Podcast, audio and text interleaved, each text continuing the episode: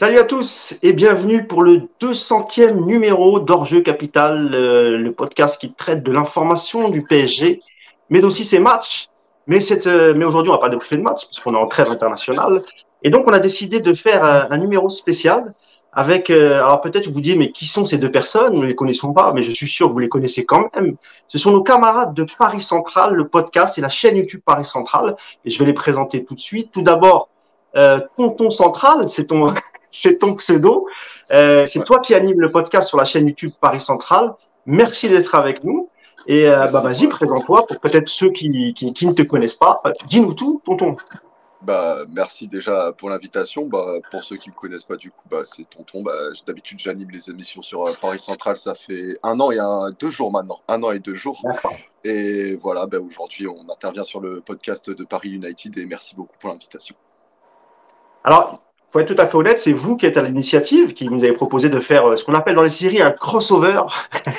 pour ceux qui sont amateurs de, amateurs de, de, de, séries, certains vont peut-être dire que j'exagère, mais c'est le terme, c'est comme ça. Et, euh, et c'est une très bonne idée, je trouve, et, et, et c'est sympa aussi de, de voilà que, que, que dans la même passion, on supporte le même club, on fait à peu près les mêmes choses, on débriefe les matchs, on, on fait des podcasts, on fait des vidéos, et, et c'est bien de se mélanger un peu et moi l'idée m'a séduit tout de suite et donc j'ai avec plaisir que j'ai que j'ai accepté et on a profité justement de cette trêve internationale euh, pour faire ce podcast en, en, commun et on va faire un, bilan général euh, du début de saison du, du Paris Saint-Germain. En tout cas, merci à toi, tonton. Euh, le deuxième, c'est Simbad aussi, un habitué de, de votre du podcast Paris Central, mais pas que, parce que je le vois quasiment sur tous les spaces du PSG. Salut Simbad, comment ça va? Salut Mousse, salut Yacine, salut Tonton. Bah, merci de l'invitation aussi. Ça fait très plaisir d'être là. Un podcast qu'on a longtemps suivi, d'y participer, ça fait quand même quelque chose. Donc euh, très content d'être là, pas mal de choses à dire. Et puis, euh, et puis voilà, euh, très content, pas mal de choses comme tu l'as dit, un, début de saison qui a commencé début août. Donc rétrospective de deux mois et il y aura pas mal de, matière à débriefer.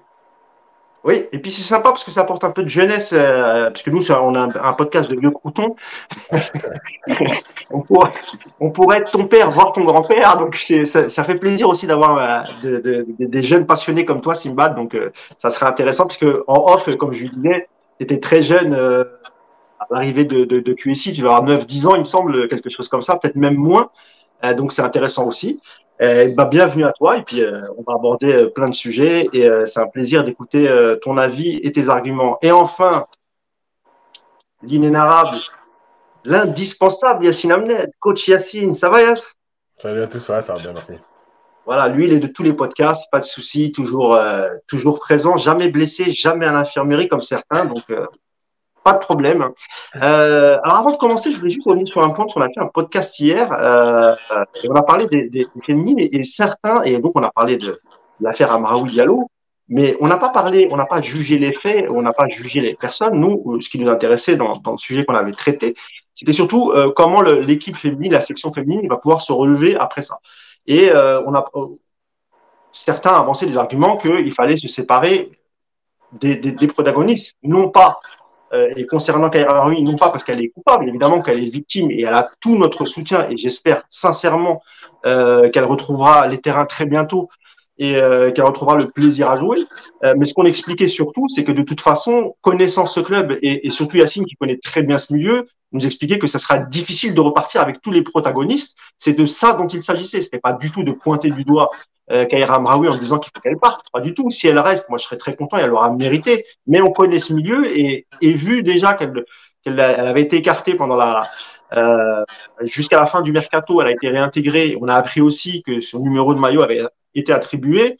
On imagine que pendant le mercato d'hiver, le club, pour, pour les raisons qu'il les regarde, hein, euh, va chercher à, à, à s'en séparer. Et pourquoi?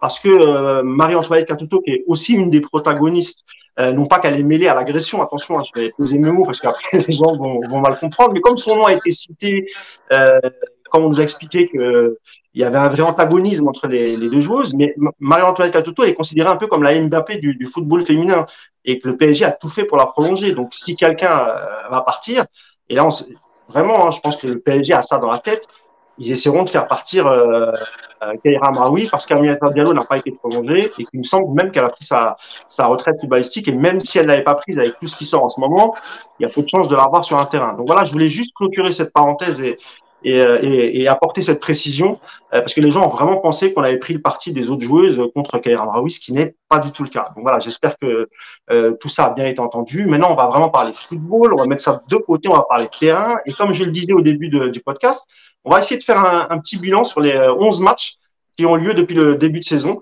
Euh, le trophée des champions, deux matchs de Ligue des champions et sept matchs, huit matchs de, de Ligue 1, pardon. donc on va faire un bilan sur, sur le nombre de buts marqués, la défense, l'attaque, le milieu de terrain, enfin tout. On va, on va essayer d'éluder aucun sujet. Euh, tout d'abord, je vais vous donner une petite stat. Hein. Le, le, le, PSG, depuis le début de saison, c'est 35 buts marqués et 6 buts encaissés. Euh, donc, c'est un, un, très, très bon début de saison, euh, malgré tout. Mais il y a quand même toujours des, des, des choses à dire. Euh, et surtout, on va revenir aussi sur euh, d'abord le, le, mercato, parce que c'est ça qui va nous intéresser en premier lieu. Euh, la première question, messieurs, et euh, je vais te donner la parole, Stimba, parce que tu es le plus jeune d'entre nous, donc euh, ça va être intéressant aussi d'avoir d'avoir ton avis. Euh, il y a eu beaucoup de départs, beaucoup de départs cet été. des joueurs, la plupart des joueurs qui sont partis ne jouaient pas ou n'arrivaient pas à apporter satisfaction, comme le comme Vinaldoom, pardon, j'ai mal à, à, le prononcer. Et, et en termes d'arrivée, on a eu on a eu Vitinha, Soler, Ruiz, Sanchez. Euh, Aidez-moi les amis, parce que moi j'ai une mémoire un peu euh, défaillante. Qui que Simba adore aussi. Et qui ça Ah oui, Hugo Kitike, mais ouais, on le voit tellement peu que finalement je l'avais zappé. Euh, première question, messieurs, et globalement, vous, vous me répondrez chacun votre tour. Je donne la parole, Simbad. Est-ce que toi, que ce soit en termes de départ et d'arrivée, tu es satisfait de ce mercato et des profils des joueurs qui ont été pris? Alors déjà, je trouve que le mercato, il est assez mitigé. Mitigé parce que je pense qu'il faut le séparer entre les départs et les arrivées. On sait qu'il y a eu deux hommes forts au sein du mercato, un qui s'occupait principalement des arrivées et l'autre principalement des départs. Et quand tu juges finalement le travail de l'un et de l'autre, tu as l'impression qu'il y en a un qui a un peu mieux réussi son travail que l'autre. Notamment, je fais référence à Antero qui, d'un point de vue des, des départs, euh, a fait un travail assez conséquent. Alors oui, il y a beaucoup de prêts et on pouvait s'attendre à ce que beaucoup de joueurs euh, partent sous la forme de prêts. Quand tu regardes le salaire qu'ont certains joueurs et quand tu regardes aussi, euh, parce que quand tu mets un loft, tu annonces au monde entier que tes joueurs sont plus ou moins à vendre. Donc forcément, les clubs en face le savent et dans les négociations, ça joue. Mais là où je trouve que c'est intéressant de la part d'Anteros ce qu'il a réussi à faire, c'est qu'il a réussi à libérer de la place, libérer aussi euh, une portion de la masse salariale euh, dans, dans, les comptes du club avec certains départs qui n'étaient absolument inenvisageables. Par exemple, je pense à un Levin Kurzava qui n'a pas joué une seule minute l'année dernière en championnat. Quand je pense à des joueurs comme Mauro Icardi qui, on sait, euh, d'un point de vue extra-sportif ainsi que sportif, n'était plus du tout considéré comme un joueur de haut niveau au sein du Paris Saint-Germain, ou un Ender qui, avec son salaire et sa vie parisienne, euh, n'aspirait en rien à un départ jusqu'au mercato. Donc tout ça pour dire que d'un point de vue des, départs, je pense qu'on peut être assez satisfait. Tu as certaines ventes qui peuvent être intéressantes. Celle de Areola qui est, notamment la bienvenue, donc tu t'en débarrasses enfin euh, officiellement. Euh, il y a aussi le départ euh, de, de Kerrer. Alors celui-là, il est un peu plus sujet aux critiques, notamment celui de Diallo, où tu te dis que tu libères un défenseur, mais finalement personne ne vient. Et ça me permet d'embrayer sur le mercato des, arrivées. Alors sur les arrivées, tu fais un mercato, j'ai limite dire d'ajustement, parce que tu regardes les, joueurs que tu prends, tu ne prends aucun titulaire en force. Finalement, le titulaire qui vient, c'est Vitinha, et euh, sans lui tomber dessus, c'est un peu un, un, titulaire par défaut, c'est-à-dire qu'il n'a pas vocation normalement, euh, avec des grosses guillemets, à venir en tant que euh, énorme titulaire de cette équipe-là. En tout cas, moi, je ne le pensais pas comme ça au début du mercato. Je pense qu'on s'attendait plus ou moins à voir un, gros nom arriver. En tout cas, moi, je m'y attendais. Et donc, il arrive un peu en titulaire par, par défaut. La, moyenne d'âge de tes recrues, elle est significative. Tu essaies de rajeunir l'effectif. Et d'un point de vue des salaires que tu donnes, tu n'as aucun salaire qui est supérieur à 5 millions 5. Donc tu as plusieurs quand même signaux d'information qui sont intéressants. Et euh, malgré tout, le gros point noir euh, des arrivées, c'est euh, la quantité, malheureusement. C'est la quantité. Tu dégraisses beaucoup pour euh, peu de nombre derrière. Alors l'année dernière, on se plaignait d'avoir un groupe qui était assez pléthorique, mais qualitativement n'était pas forcément bon. Là, tu as un effectif qui est réduit, qui est qualitatif, mais qui n'est pas dense quand tu sais que tu as euh, cette année Coupe du Monde qui est peut-être l'année la, la, plus longue de l'histoire par rapport au football et, tous les matchs qui vont être joués, on le regarde depuis le début de saison, Mbappé avec des soucis physiques, Renato en a eu, Sarabia en a eu, Kimpembe en a eu, euh, Danilo, là, vient d'avoir un souci physique avec le Portugal, Verratti est actuellement blessé, etc., etc. Sans compter les Ramos, dont on sait qu'il n'est pas forcément le plus fiable possible, et autres Neymar. Donc, euh, ah oui, et aussi le, le, dossier prioritaire de la défense, mais ça, je vais, je vais vous laisser le soin d'en Oui, on va, on, va, y revenir. Juste pour les départs, il y, a, il y, a, eu un peu plus de 25 départs, il me semble, parce qu'il y a eu quelques jeunes aussi qui sont partis. Donc il y a eu quand même pas mal de départs. Merci Simba. De toute façon, on va continuer à, à discuter si vous voulez juste un, un, un premier avis. Euh, comme je le disais, tonton, il y a eu, il y a eu 25, un peu, un plus de 25 départs. On, on a nombre d'arrivées, Simba de l'arrivée, euh, Simba de l'a dit, pardon. Il y a eu beaucoup moins d'arrivées que de départs. Donc ça, c'est normal. On va pas nous faire, faire venir à 25 joueurs. Sinon, l'entraîneur, il va pas, il va pas s'en remettre. Euh, c'est vrai que Galtier avait, avait expliqué, hein, quand il est arrivé au Paris Saint-Germain, que lui, il avait besoin de travailler avec un groupe restreint. Euh, d'où la mise en place du, du, du, du fameux loft. Et c'est vrai que quand tu mets un loft, comme l'a dit Simba, tu envoies aussi un message à, toute l'Europe en disant ces joueurs, on n'en veut plus. C'est très, c'est, le, le, c'est très difficile maintenant de, de s'en séparer. C'est pour ça que beaucoup sont partis à la fin du mercato. Globalement, toi, euh, qu'est-ce que tu as pensé de, de, de, ce mercato? Bah, Justement, comme le dit Sibat, c'est intéressant de souligner les deux facettes de ce mercato. Déjà, je dirais au niveau des départs, euh, l'avantage que tu as, c'est que tu as beaucoup de joueurs qui, comme l'avait dit euh, précédemment euh, mon collègue, ont pas mal pas la tête au foot en fait. Donc au final, le fait que tu te sépares de ces joueurs, bah, dans le groupe, ça va faire un bien fou. Par contre, euh, problématique, c'est ce qu'évoquait Campos quand il est allé euh, un peu se, se, plaindre, on va dire, chez RMC. Il s'attendait à avoir des indemnités de vente. Et je pense que ça a pas mal ralenti son mercato. Parce qu'il le disait lui-même, euh, c'est pas normal de signer Fabien Druy, c'est pas normal de signer euh, Solaire le 31. Euh, on ne saura jamais par rapport à Neymar parce qu'on va te dire d'un côté que oui, Neymar devait être vendu, on t'envoie des signaux un peu bizarres.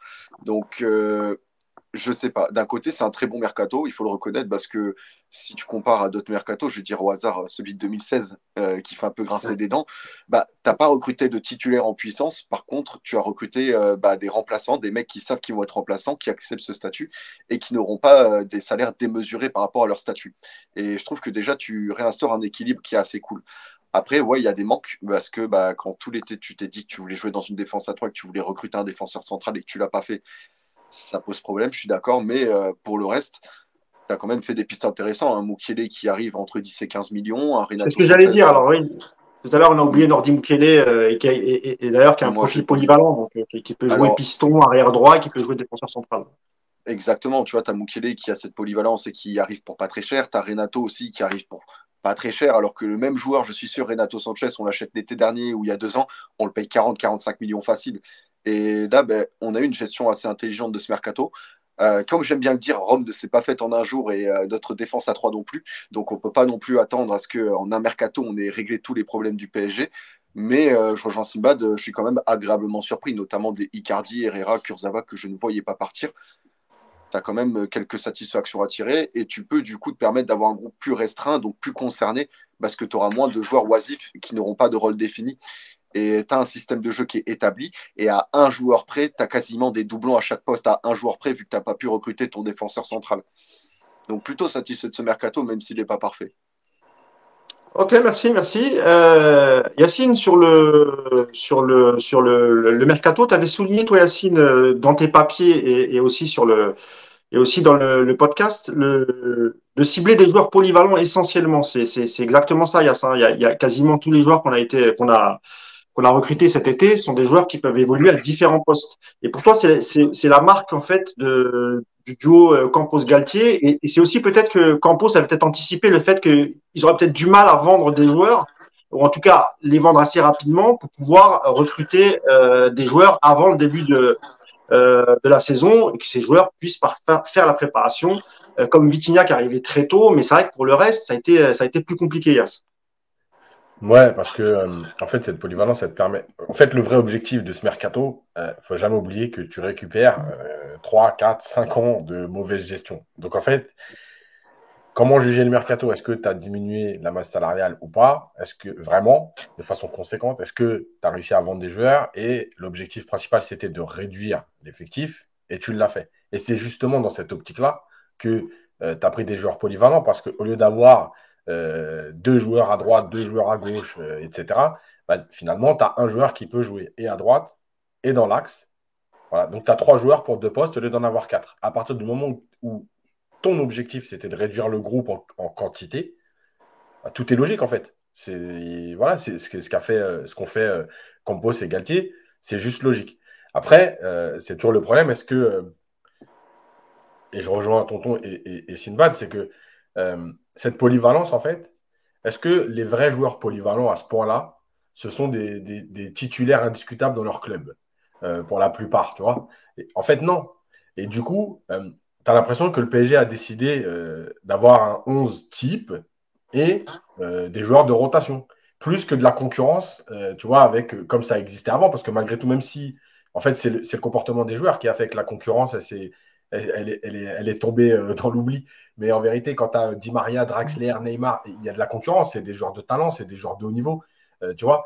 Aujourd'hui, quand tu as Sarabia ou, ou Solaire en remplaçant de Neymar, Messi ou Mbappé, c'est vraiment en remplaçant. C'est-à-dire qu'à aucun moment, là, tu te dis, euh, Solaire, il a une carte à jouer, il va prendre la place de quelqu'un.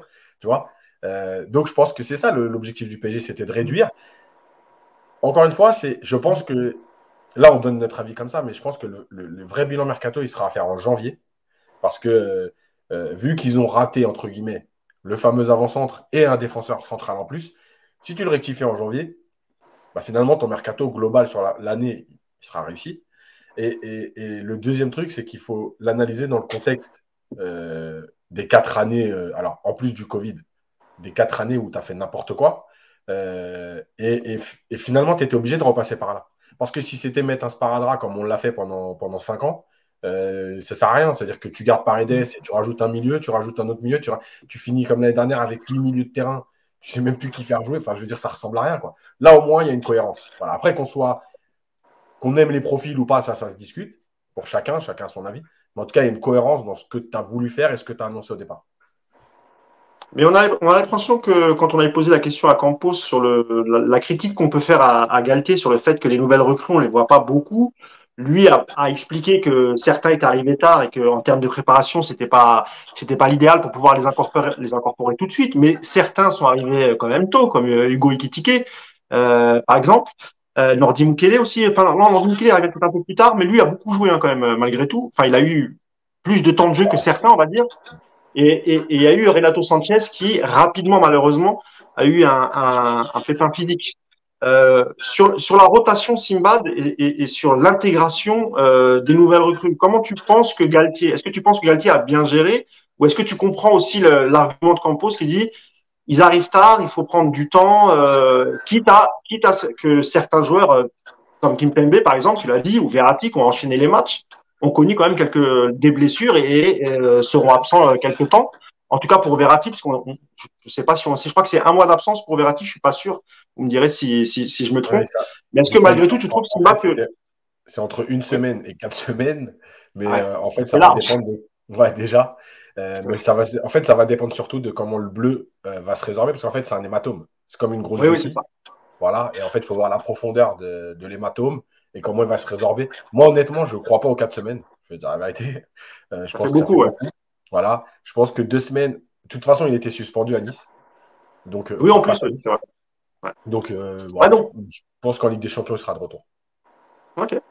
Ouais, donc Simba, je te disais, selon toi, quand même, malgré tout, est-ce que tu penses que la, la, gestion dans l'intégration des, nouvelles recrues, elle a été bien faite par euh, le duo Campos-Galtier, ou tu aurais aimé voir des joueurs euh, euh, un peu plus souvent, et notamment Hugo Ekitike? Bah, en vrai, pour ma part, la, rotation de, Galtier, je la comprends et je la trouve cohérente jusque Monaco. Après Monaco, je trouve qu'il est beaucoup plus sujet aux critiques où parfois tu sens que ces changements ont l'air très programmés en fait. Tu as l'impression que peu importe la physionomie du match, il va faire ces changements de manière très robotique comme s'il programme et dès qu'on arrive à la 60e, boum, le changement arrive. Pas forcément pour répondre à, des besoins du match, mais sinon par rapport à, l'intégration des, joueurs, euh, bah, Vitinha, comme on l'a dit, il arrive en titulaire par défaut, donc forcément c'est lui qui aspirait à avoir le plus de temps de jeu, et c'est aussi pour ça qu'il arrive euh, à, vite s'acclimater. Et là, le souci, c'est même plus, plus globalement, les joueurs que tu cites sont des joueurs qui ont été en fin de contrat. Et quand tu regardes la manière dont les clubs vendeurs ont géré ces joueurs-là, ils n'ont pas laissé faire la préparation. Par exemple, Renato, euh, si ne pas bêtise, ne fait pas la préparation. Fabien Ruiz, il est complètement ghosté du côté de, de, Naples. Voilà. Et en fait, ils arrivent à Paris dans un nouvel effectif. Ils n'ont pas fait la tournée au Japon. Ils n'ont pas fait le début saison parce que là, pour le coup, vu que la saison a commencé très très tôt en août, on arrive en je veux dire en plein milieu. On arrive en plein dedans de la saison. Donc tu n'as pas forcément le temps de mettre en place certaines choses, tu n'as pas forcément le temps de faire jouer, sachant que les adversaires que tu as affrontés quand ils sont arrivés, ce pas forcément des adversaires où euh, tu pouvais te permettre un, large turnover, surtout qu'on critiquait le, passage de Pochettino euh, par rapport au fait qu'il mettait, il me semble, c'était pas arrivé, euh, il mettait pas deux fois le même 11 type d'une journée à l'autre. Là, tu sens qu'il y a une réelle volonté de créer un 11 type, alors parfois des ajustements, si pas bêtise, vu la stade passée, c'est euh, on a seulement vu six fois, euh, euh, six types, six, 11 pardon, différents depuis le début de saison. Ça, c'est quelque chose d'intéressant, c'est quelque chose qui montre que tu as une ligne directrice et que les joueurs qui changent sont des, variables d'ajustement. Par contre, là où ça, ça pose un peu problème, c'est que des joueurs comme Renato, tu sens qu'il n'était pas en préparation, il n'avait pas fait de préparation. Et avec la, le, coup qu'avait pris, il me semble, c'est Vitinha, et bah, tu un Renato qui a dû venir directement dans le grand banc on a vu les performances qu'il faisait, aussi nuancées par le fait qu'il arrive, que c'est pas son poste habituel, etc. Donc, par rapport à l'acclimatation de certains joueurs, je trouve que certains se sont mieux acclimatés que d'autres. Par exemple, Fabien Ruiz, j'ai trouvé assez intéressant dans ce qu'on lui demande, je trouve assez intéressant dans, dans, dans, ce qu'il faisait. Pareil pour Vitinha. Mais un joueur, par exemple, comme Mukiele, je le trouve complètement à la rue sur ce début de saison. Là où, par contre, ça pose un peu problème, c'est que Ekitike, en effet, il a très peu de, de temps de jeu. Mais après tout, c'est normal. On parle d'un jeune euh, d'un 2002, euh, qui n'a fait qu'une seule saison confirmée et qui dans cette saison n'a performé euh, finalement que six mois avant une grosse blessure au genou qui l'écartait des terrains pendant trois mois. Il arrive justement au Paris Saint-Germain et je pense que c'est assez clair pour tout le monde qu'il arrive visiblement en tant que doublure avec de grosses guillemets de Kimpembe. J'ai l'impression que tu as Solaire et Sarabia qui, eux, sont plus des, des, alternatives à Neymar et Messi mais Kitike vient véritablement en tant que remplaçant d'Mbappé. Donc pour moi, son temps de jeu, il n'est pas, il pas volé, c'est-à-dire que c'est un peu ce qu'on demande de lui, c'est un jeune joueur qui vient pour l'avenir. On peut lui demander plus de minutes, ce serait intéressant, mais pour moi, rien de scandaleux euh, quant à l'intégration d'un Kitike, par exemple. Ok, ça marche. Tonton, toi, qu'est-ce que tu, penses de la gestion de, des, euh, des nouvelles recrues? Mais pas que, parce qu'on parlait, euh, on parlait par exemple là d'Hugo Ekitike, mais il y a un retour de prêt qui est, intéressant, c'est celui de Sarabia par exemple, qui a fait une très très bonne saison au Sporting, qui revient, euh, dont, euh, Galtier Campos nous ont expliqué qu'ils voulaient absolument le garder, que c'est un grand joueur, et qu'à part le début de saison, parce qu'Mbappé était blessé, on l'a plus jamais revu, ou très très peu. Euh, donc toi, dans la gestion, qu'est-ce que tu en penses? Est-ce que tu es d'accord avec euh, Simba C'est plutôt euh, normal? Et, et, après, je voudrais juste qu'on revienne sur Vitinha. Je suis pas très d'accord avec toi quand tu dis que c'est pas un titulaire en puissance. Il sort d'une bonne saison à Porto, il me semble. Et quand tu mets 40 millions sur un sur un joueur, même s'il est jeune, euh, et que tu insistes pour le faire venir vraiment en tout début de mercato pour justement pouvoir l'intégrer assez vite, c'est que pour moi, dans, l'idée, c'était d'en faire un, un titulaire. Mais après, on pourra, on pourra en reparler tout à l'heure quand on parlera des, milieux de terrain. Vas-y, bah, au niveau de la gestion, je rejoins un peu Simba, il y a cette gestion de bah, à quel moment arrive le joueur et comment tu cherches à l'intégrer justement. Euh, un joueur qui arrive, euh, comme l'a dit euh, Simba, dans Ekitike, il arrive, bah, il ne peut pas faire la tournée au Japon parce qu'il y a un problème de papier, il me semble, un problème administratif, donc il ne fait pas la tournée au Japon. Renato Sanchez, il fait les entraînements, mais il ne fait pas les matchs de préparation avec Lille parce qu'il ne faut surtout pas qu'il se blesse avant son transfert. Fabien Ruiz est mis à la cave. Bah, arriver dans ces conditions, c'est pas facile. Et même pour Nordi Mukele, il faut se rappeler que sa dernière saison à Leipzig n'a pas été des mieux parce qu'il a connu trois coachs différents en une saison et que le dernier coach en date, Domenico Tedesco, faisait pencher le jeu extrêmement côté gauche, côté Angelino et demandait à Mukele au final d'être un défenseur droit qui n'apportait pas de solution offensive quand il jouait. Donc, euh, bien sûr, dans quel état on récupère ces joueurs, comment les intégrer au mieux Mukiele est celui qui aurait pu avoir la, meilleure gestion parce que bah, il arrivait à une certaine méthode, il est rentré petit à petit, il a eu du temps de jeu qui s'est fait, euh, qui, a, été croissant en tout cas depuis son arrivée, mais il n'a pas forcément délivré les performances qu'on attendait en tant que remplaçant piston d'Akimi. Et moi, c'est vrai que je me demande si Mukiele ne serait peut-être pas mieux comme remplaçant défenseur central en fait, parce qu'il en a les qualités physiques, il a les qualités défensives.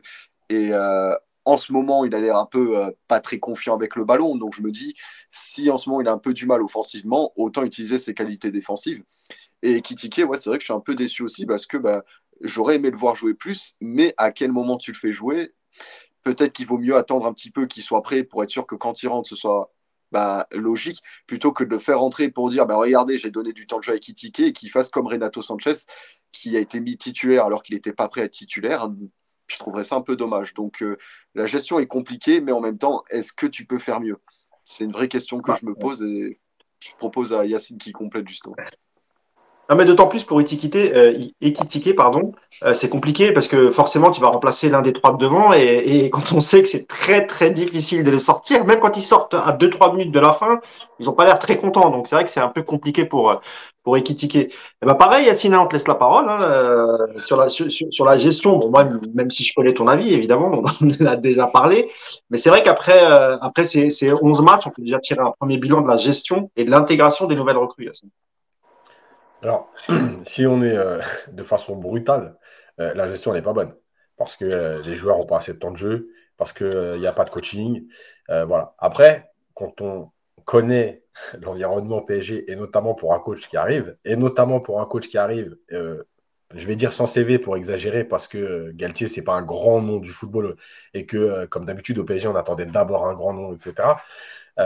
donc, qui arrive un peu sur la pointe des pieds, en tout cas dans l'image euh, que, les. C'est d'ailleurs Yacine, sous QSI, c'est le coach qui a le, qui a le moins de palmarès. Hein. Euh, c'est le. Bah, euh, Pochettino n'avait pas de palmarès. Hein. Ah oui, non, zéro palmarès, il arrive. Zéro. D'ailleurs, et d'ailleurs, on l'a vu sur le terrain. il a, il a allez, c'est pas un palmarès, mais on va dire qu'il a une finale de Ligue des Champions. Il a évolué en première ligue. alors voilà, en termes d'expérience, c'est un peu plus ah, élevé que, que, que, celui de Galtier.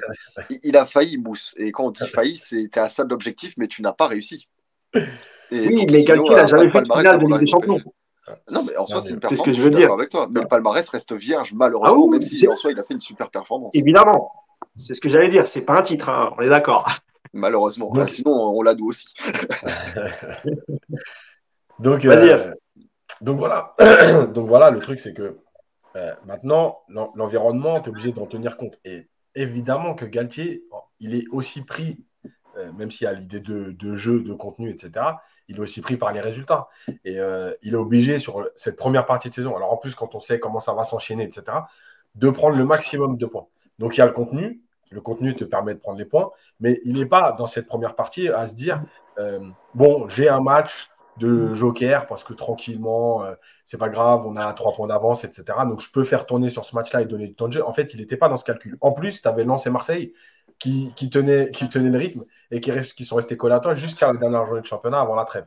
Euh, donc il est aussi pris là-dedans parce que même si je pense qu'à un moment donné, il avait peut-être envie, euh, de changer une ou deux, un ou deux joueurs en plus.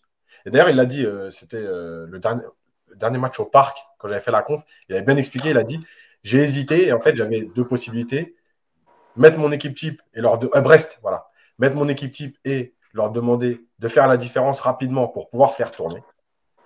Ou mettre les, remplaçants, entre guillemets, leur donner du temps de jeu au risque que tout ne, ne, tourne pas comme il faut il avait choisi l'équipe type et malheureusement, en plus, son scénario s'est pas vérifié puisque l'équipe type n'avait pas réussi à faire la différence. Il y avait 1-0. Euh, donc, du coup, voilà, c'est aussi ça. Et on est obligé de tenir compte de ça. Et on est obligé de tenir compte aussi du fait qu'il a un peu peur de se dire euh, bon, tu vois, par exemple, les derniers matchs, Paris gagne 1-0, euh, tu vois, 2-1. Et du coup, qu'est-ce que tu fais? Tu te dis je fais tourner, mais si on fait 2-2, je sais très bien qu'on va, me tomber dessus. Voilà. Moi, j'avais dit, je jugerais euh, en gros l'intégration. Alors, euh, j'ai oublié un dernier point. Ce que disait Sinbad, évidemment, que euh, l'intégration des joueurs, elle est compliquée parce qu'en plus de ça, il y en a qui n'ont pas fait la préparation. Mais Paris était dans une période où, tu joues tous les trois jours. Donc, tu ne peux pas t'entraîner. Tu t'entraînes pas en vérité. Tu fais de la récup, tu fais une petite mise en place et tu repars jouer. Donc, là aussi, tu peux travailler aucun automatisme avec les, pseudo-remplaçants, même à l'entraînement. Donc, en vrai, tu vas les mettre en match, tu vas les mettre en galère. Euh, donc, pour terminer là-dessus, moi, j'avais dit, euh, dans, notre podcast d'ailleurs, que euh, moi, je jugerais en fait le, coaching et l'intégration maintenant, jusqu'à la Coupe du Monde. Pour moi, je crois qu'il y a 13 matchs, un truc comme ça, à jouer là, d'ici d'ici la Coupe du Monde. Pour moi, c'est là que je vais juger Galtier. C'est-à-dire que là, il ne doit plus avoir peur de dire il y a, y a 3-0, si je dois sortir Messi, si je dois sortir Neymar, si je dois sortir Verratti, je le fais. Voilà. Euh, il doit plus avoir peur de se dire euh, bon, les mecs, ils sont pas prêts parce que tu vas tirer sur la corde et tu vas le payer. Euh, voilà, c'est maintenant qu'on va le juger. Et moi, j'attends du coaching, mais j'attends aussi de la rotation en, en, début de match parce que tu vois, on parlait de vite fait de, de Kimpembe et Verratti. Alors, Verratti, c'est quand même un coup, donc c'est pas une blessure musculaire. C'est vrai. le contenu, par exemple, des matchs de Vitinha, entre les cinq premiers matchs et les cinq suivants, tu sens bien que le mec, il, a, il est arrivé quand même à un moment donné à un moment de fatigue. Sauf que là aussi, tu pouvais pas mettre tout de suite Fabien Ruiz parce que c'était la Ligue des Champions. Renato s'est blessé. Donc, tu vois, c'est ça aussi. Moi, j'attends, par exemple, que Vitinha, il joue pas tous les matchs. Mais aujourd'hui, son rôle est tellement important que, tu dois le garder aussi frais pour, pouvoir jouer les gros matchs. Très bien, Yass, très bien, très bien. Bah, on, va, on, va, on va se plonger directement dans ce, dans ce début de saison. Je, l'avais dit en tout début de, de podcast, hein, le PSG, c'est 35 euh, euh, buts marqués, donc une attaque de feu, meilleure attaque du championnat, mais aussi euh, meilleure défense du championnat avec 6 buts encaissés. On va aborder tout de suite la, la défense parce que malgré. Ça, c'est c'est toute compétition euh, confondue, pardon. C'est toute compétition euh, confondue. Euh, mais il me semble que de toute façon, même, même en, Ligue 1, c'est la, la, meilleure défense du championnat. Hein. Je dis pas de, je dis pas de bêtises, Yass. Hein. Et, et, et, aussi la, la meilleure attaque.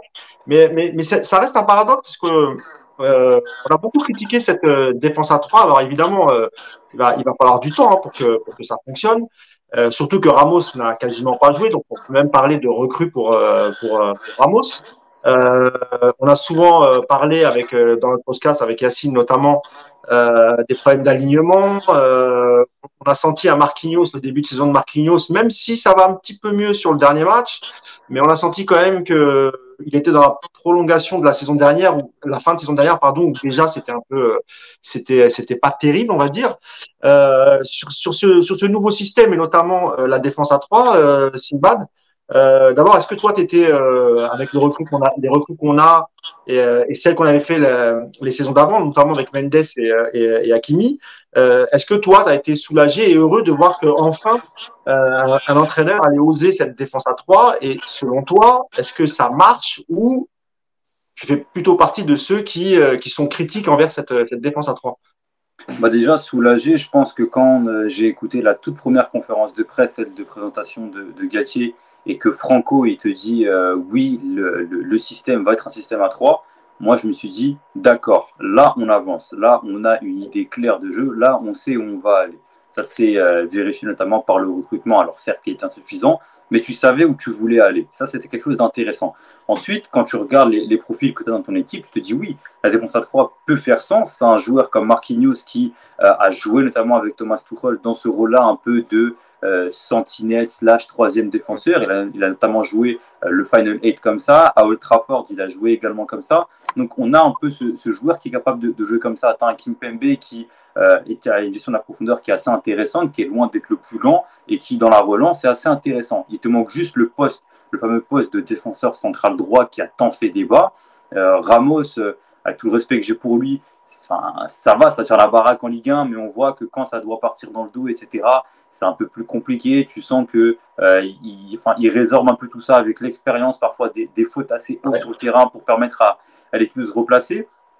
Donc moi finalement cette 3 j'en suis assez satisfait malgré les lacunes que je trouve sont beaucoup plus individuelles que structurelles. C'est plus des, des, des, défaillances qui sont dues à, à, des erreurs de joueurs plus qu'à des lacunes que le système te, te crée. Moi, le système, je trouve intéressant parce que euh, les joueurs savent ce qu'ils font, les joueurs euh, comprennent comment ils doivent bouger, et au final, tu as une équipe qui, quand elle est en bloc, elle est assez intéressante. Mais le souci, c'est que au fur et à mesure du temps, depuis août jusque maintenant, tu as l'impression que ce bloc équipe, parfois, il a tendance à se disloquer. Entre la J1 et la J9, tu vois que euh, le, bloc qui était assez compact, qui faisait la, force de cette équipe-là véritablement, avec ce pressing très très haut, avec les récupérations en première intention qui étaient, assez intéressantes, bah, tu sens que parfois, eh bah, euh, au, fur et à mesure, et bah, ça chute un peu. Alors ça s'explique par rapport à, comme l'a dit Yacine, des joueurs qui peuvent être de plus en plus fatigués, parce que oui, tu joues tous les trois jours, euh, le repos, etc., c'est compliqué, tu as des déplacements, notamment au Maccabi, où physiquement, tu as été vraiment à la peine.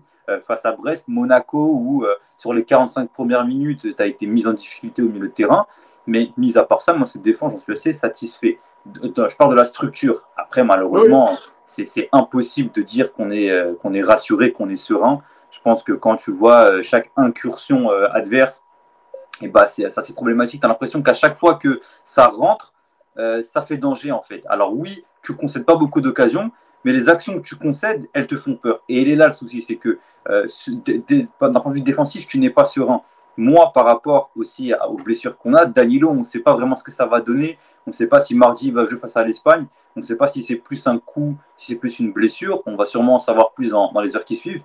Mais Kim Pembe, euh, il a déjà un pépin physique. Euh, tu sais que Ramos n'a pas le, coffre pour euh, jouer tous les trois jours et on l'a vu. Et tu as un Mukele qui doit alterner entre le poste de piston droit et le poste défenseur central. Et finalement, quand tu fais le cumul, c'est un peu, euh, tu sais, quand tu mets un drap d'un côté, bah, le, coin se soulève de l'autre. Et c'est ça le souci. C'est que tu essayes un peu de combler ici et là. Moi, je pense que je maintiendrai cette défense à 3 même jusqu'au mercato d'hiver, parce que le seul véritable problème, c'est un manque d'hommes, euh, de présence en fait. Donc moi, je maintiendrai. Je pense qu'on peut tenir jusque ce mercato d'hiver, mais plus globalement, oui, moi, je suis assez satisfait de ce système à 3 qui, comme tu l'as dit, 35 buts marqués, 6 encaissés je pense que au-delà de, du contenu, les résultats sont, assez prometteurs. Ok, merci euh, Simbad. Euh, même question, à Tonton et Simbad l'a, l'a avant. C'est vrai que même si tu n'encaisses pas beaucoup de buts, beaucoup d'adversaires du Paris Saint-Germain quand même arrivent assez aisément à transpercer le milieu et à s'approcher des 16 mètres. Alors ça donne pas forcément des occasions de but, mais ça, ça fait parfois un peu flipper. Et on l'a vu notamment dans le dernier match de Ligue des Champions contre une équipe d'Aïfa qui, euh, qui était certes solidaire, etc. Mais c'est pas une équipe de grand talent. Et malgré tout, ils ont quand même réussi euh, plusieurs fois à, faire quelques incursions dans le, dans le, dans le camp parisien. Euh, Est-ce que ça, ça t'inquiète outre mesure ou comme Simba, tu, tu, tu dis bon, avec le temps, euh, ça va finir par le faire et, et que malgré tout, en 11 matchs, on a que on a on a euh, on a pris 6 buts finalement? Bah, comme j'aime bien le dire dans mes lives, Rome ne s'est pas faite en un jour et la défense à 3 non plus. Je pense que Yacine y confirmera. Alors, ça fait déjà deux fois que tu l'as dit, Rome ne s'est pas faite en 3 jours. C'est déjà pas mal. En, un seul podcast, c'est déjà bien. J'adore cette maxime. Mais Yacine, je pense qu'il confirmera, tu vois, lui qui est coach, euh, travailler une défense à 3, c'est le système le moins facile pour les défenseurs, en fait, parce que ça demande des automatismes et un placement différent. Et dans la logique, tu pourrais dire, bien sûr, Tourelle a initié ça avec Marquinhos, et dans la logique des choses, ça devrait marcher. Mais dans les faits, euh, non, parce que ben, le problème qu'on a, c'est les défauts de nos qualités. Le PSG cherche à dominer et cherche à jouer haut. Donc, va par définition laisser des trous derrière. Selon comment Hakimi, selon comment Nuno Mendes ont monté, est-ce qu'ils seront compensés ou non d'ailleurs quand ils vont monter? Et d'ailleurs, je repense quand tu parles du match de Monaco, l'erreur vient d'où? Marquinhos se projette, mais se projette mal. Donc, du coup, s'il réussit sa projection il comprend la défense à 3 et euh, empêche l'action de but de Monaco. Mais comme il se projette mal et que Ramos couvre euh, mal son côté, tu as le but. Mais c'est euh, quelque chose qui va nous arriver si on joue contre des équipes qui jouent le contre, en fait, de toute manière. Donc là, en plus, tu as une absence de Kim Pembe qui est blessé. Danilo, on ne sait pas où ça en est. Euh, là, en fait, euh, si tu gardes ce système de défense à 3, tu vas pas avoir le choix en fait de remettre Ramos axe gauche, qui est son côté préférentiel, même si c'était une défense à 4, et de mettre Mukiele axe droit et Marquinhos euh, dans son rôle. Et je pense que de toute manière, tu ne peux pas t'attendre à ce que cette défense à 3 soit directement performante. Ça va devoir se travailler, tu vas devoir faire des erreurs, et en faisant des erreurs, tu vas apprendre de ces erreurs. Après, il est vrai, et c'est à souligner, que Marquinhos n'est pas du tout à son prime en ce moment peut-être que euh, un électrochoc, euh, peut-être en sélection ou même personnel, va peut-être l'aider euh, à se remettre dans le grand bain.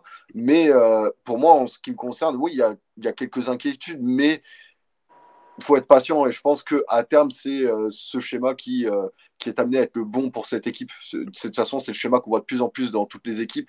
Donc je pense que bah faut le travailler et c'est en le travaillant qu'on le réussira de toute manière et que c'est encore trop tôt pour moi pour tirer pour tirer la sonnette d'alarme et que je pense à partir de janvier, si en janvier on a encore des difficultés dans le système, il faudra se poser des questions. Mais je pense qu'il faut laisser du temps encore pour le moment, en ce qui nous concerne.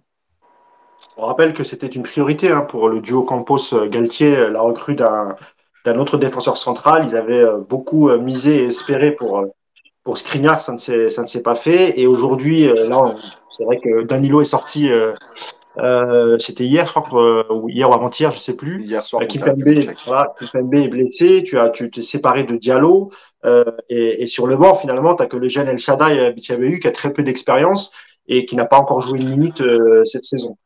Euh, Yacine, sur cette, sur cette défense à 3, sur les problèmes d'alignement, sur le, le niveau de, de Marquinhos, sur, euh, sur les débuts finalement de, de, Sergio Ramos avec le PSG, même s'il arrivait la, la, la, saison dernière. Alors, cette défense à 3, satisfait ou pas, Yass Satisfait, oui, parce que ça correspond quand même à, à, ce qu'est le PSG et, on l'a réclamé pendant des mois. Donc, je ne vais pas leur dire aujourd'hui qu'il faut retourner à 4-3-3, sinon on serait, on serait un peu euh, pas crédible. Euh, mais, euh, mais, en fait, moi, je, continue de penser. Alors, il y a deux choses. Évidemment, comme l'a dit Sinbad, il y a les, y a les prestations individuelles qui interrogent, dans les, dans les, notamment dans les derniers, enfin, dans les matchs où, l'adversité est un peu plus forte. Euh, oui, on se rend compte que, euh, que, par exemple, Marquinhos recule très tôt dans les actions euh, au lieu de, faire bloc en fait et de rester très haut. moi, je pense que justement par rapport à tout ça, alors il y a évidemment comment Marquinhos va sortir un peu. bon, il a, été, il a été mieux sur les deux derniers matchs. donc, espérons qu'il a retrouvé avec le Brésil, il a été bon aussi. Euh, donc, espérons qu'il retrouve un peu euh, de confiance, etc. Voilà, après, ça met aussi du temps. Hein. Un joueur, ce n'est pas, un robot. Hein. donc, euh, ça, fait, ça fait 10 ans que Marquinhos, il est plutôt bon toute l'année. Bon, voilà, il a un passage à vide qui dure un peu. C'est dur à accepter quand on connaît le joueur, mais, mais ce n'est pas, un drame, mais ça arrive à tout le monde. moi, je pense qu'en fait, il y a, y a, cette, cette propension qu'avait le PSG à, sur, contre certaines équipes. Je pense aux deux plus grosses qu'on a affrontées les dernières saisons, City et le Bayern, euh, en fait, a, accepté de subir. Euh, sauf que le mm. système était, pas les joueurs, le système était mis en place pour subir. Euh, en fait, je pense tout simplement que le PSG doit se dire que l'idée de, Galtier, avec notamment, parce que là on parle de la défense à 3, mais il y a le rôle des trois de devant, mais il y a aussi ce que tu demandes aux deux milieux. Euh, Verratti Vitinha qui ont le plus joué euh, pour l'instant. Euh, finalement, si l'idée si de départ, c'est de te dire que même contre City, même contre le Bayern, l'objectif, c'est d'avoir le ballon, eh ben, assume-le jusqu'au bout et demande à ta ligne de 3 de ne pas reculer, à Donnarumma de gérer la profondeur. Et en fait, en, gros, tu l'acceptes. Voilà. Oui, on va des fois prendre des, des, des, assauts dans la profondeur, mais à la limite, c'est pas grave. Tu ne peux pas gérer tous les compartiments du jeu, ça n'existe pas. Donc en fait, accepte cette partie-là et dis-toi, dis à ta ligne de 3 et notamment Marquinhos, je ne veux pas que vous reculez. Voilà. Je veux qu'on reste en bloc, qu'on aille chercher, qu'on reste ensemble. Parce qu'en plus, ça me permet aux trois de devant de ne pas revenir ou de ne pas partir de trop bas. Euh, et puis, si on prend des buts dans la profondeur, eh ben, c'est la vie. Voilà. Mais si tu veux tout gérer, bah, tu as ce qu'on a vu des fois. Ça veut dire que euh, tu as Marquinhos qui recule, tu as Ramos qui avance, Résultat, tu as un intervalle énorme entre Ramos et Marquinhos. Euh, qui, gère, qui gère cette partie-là euh, et, ainsi de suite, tu vois. Il faut assumer jusqu'au bout. On a décidé qu'on avait une équipe de joueurs de ballon. Et en plus, on parlait du recrutement, mais quand au milieu, tu recrutes Fabien Ruiz, euh, même Renato, je veux dire, tu n'as pas pris des joueurs pour aller défendre. Tu as pris des joueurs pour avoir le ballon. Donc, assume-le jusqu'au bout. Voilà. On y va. Et Donnarumma, puisque tu as décidé que c'était lui le numéro 1, eh ben, tu joues à 25 mètres de ton but et c'est toi qui vas me gérer la profondeur. Voilà, faut aller jusqu'au bout du truc. Et je pense que pour l'instant, on est encore un peu entre deux. Et ça vient sûrement aussi du fait que, euh, comme le disait Simba au début, tu as l'impression que tu subis pas beaucoup d'occasions, mais tu as l'impression que sur chaque, sur chaque occasion, ça peut aller au bout. Et, je pense que les défenseurs, ils doivent aussi être dans le doute là-dessus, c'est-à-dire, ouais, tu es un peu dans le stress, on ne subit pas beaucoup, mais à chaque fois qu'il y, a vraiment une vague, parce que je rappelle quand même que le plus mauvais match, entre guillemets, hein, euh, en termes de résultats, c'est Monaco. Monaco, ils sont venus trois fois. Trois fois. Et ils ont, failli, ils ont failli tuer en trois fois. Tu vois, c'est pas possible. Ouais, mais tu fais le paradoxe avec Lille qui a frappé 15 fois et qui a réellement été dangereux combien de fois? Non, mais c'est ça, c'est ça le truc. Tu vois, c'est exactement ça. Mais c'était pas le même type de défense. Quand tu regardes Monaco, on défendait haut mais de manière, euh, on était bloqué entre nos 40 mètres et, euh, leur, euh, et leur rond central et on avait la possession dans cette partie, ce qui servait à rien. Mais si tu regardes contre Lille, les fois on a dû défendre bas, c'est que des tirs en dehors de la surface qui sont pas si dangereux. Ouais, ouais, c'est vrai. Donc je pense que ça dépend de comment on défend dans cette défense à 3. Si on défend bloc haut, comme ils sont que 3, on est facilement pris dans les contres. Mais si on est en bloc bas, ben là, on a une ligne de 5, voire 7, si les deux milieux nous offrent un peu de coup de main. Donc ça peut aussi offrir, selon les matchs qu'on va faire, bah, des garanties qui ne seront pas les mêmes. Ce sera peut-être plus facile pour notre défense à 3 de jouer et de subir que de jouer trop haut selon les phases de jeu, tu vois. Enfin, j'ai cette impression moi, justement que c'est, moi ce qui me dérange, c'est d'être entre les deux. Euh, tu vois, à la limite, qu'on fasse un choix. Alors, à la limite, parce que moi j'ai parlé de, jouer haut, à la limite, faisons le choix inverse en disant quand on perd le ballon, on vient bloc bas parce qu'après, on a les moyens de trouver des passes et de faire mal euh, pour aller jouer des contres. D'ailleurs, je crois que c'est la saison, euh, d'ailleurs, sur les stades de Paris Stade Germain, c'est la saison où le PSG marque le plus en contre-attaque euh, sur les dix premières journées depuis QSI. Donc, c'est peut-être aussi une façon de voir les choses. Mais ce que je veux dire, c'est de l'assumer. Moi, ce qui me dérange, en fait, c'est d'assumer ni l'un ni l'autre. C'est-à-dire Marquinhos qui recule comme si on allait en bloc bas, le reste qui avance comme si on était en bloc haut, et du coup, tu te retrouves avec une équipe, tu vois, Simba l'a dit, mais il y a eu deux euh, euh, la Juve en deuxième mi-temps, et je sais plus, j'ai un match comme ça, où vraiment l'équipe, elle est coupée en deux, mais vraiment, c'est affolant à ce point-là d'une équipe qui a explosé comme ça. Merci messieurs pour la défense à 3. Et justement, en parlant de cette défense à 3, c'est aussi ce qui permet d'avoir euh, des latéraux qui jouent plus haut. Euh, et, moi, je voudrais votre avis, messieurs, sur le rôle des latéraux cette saison.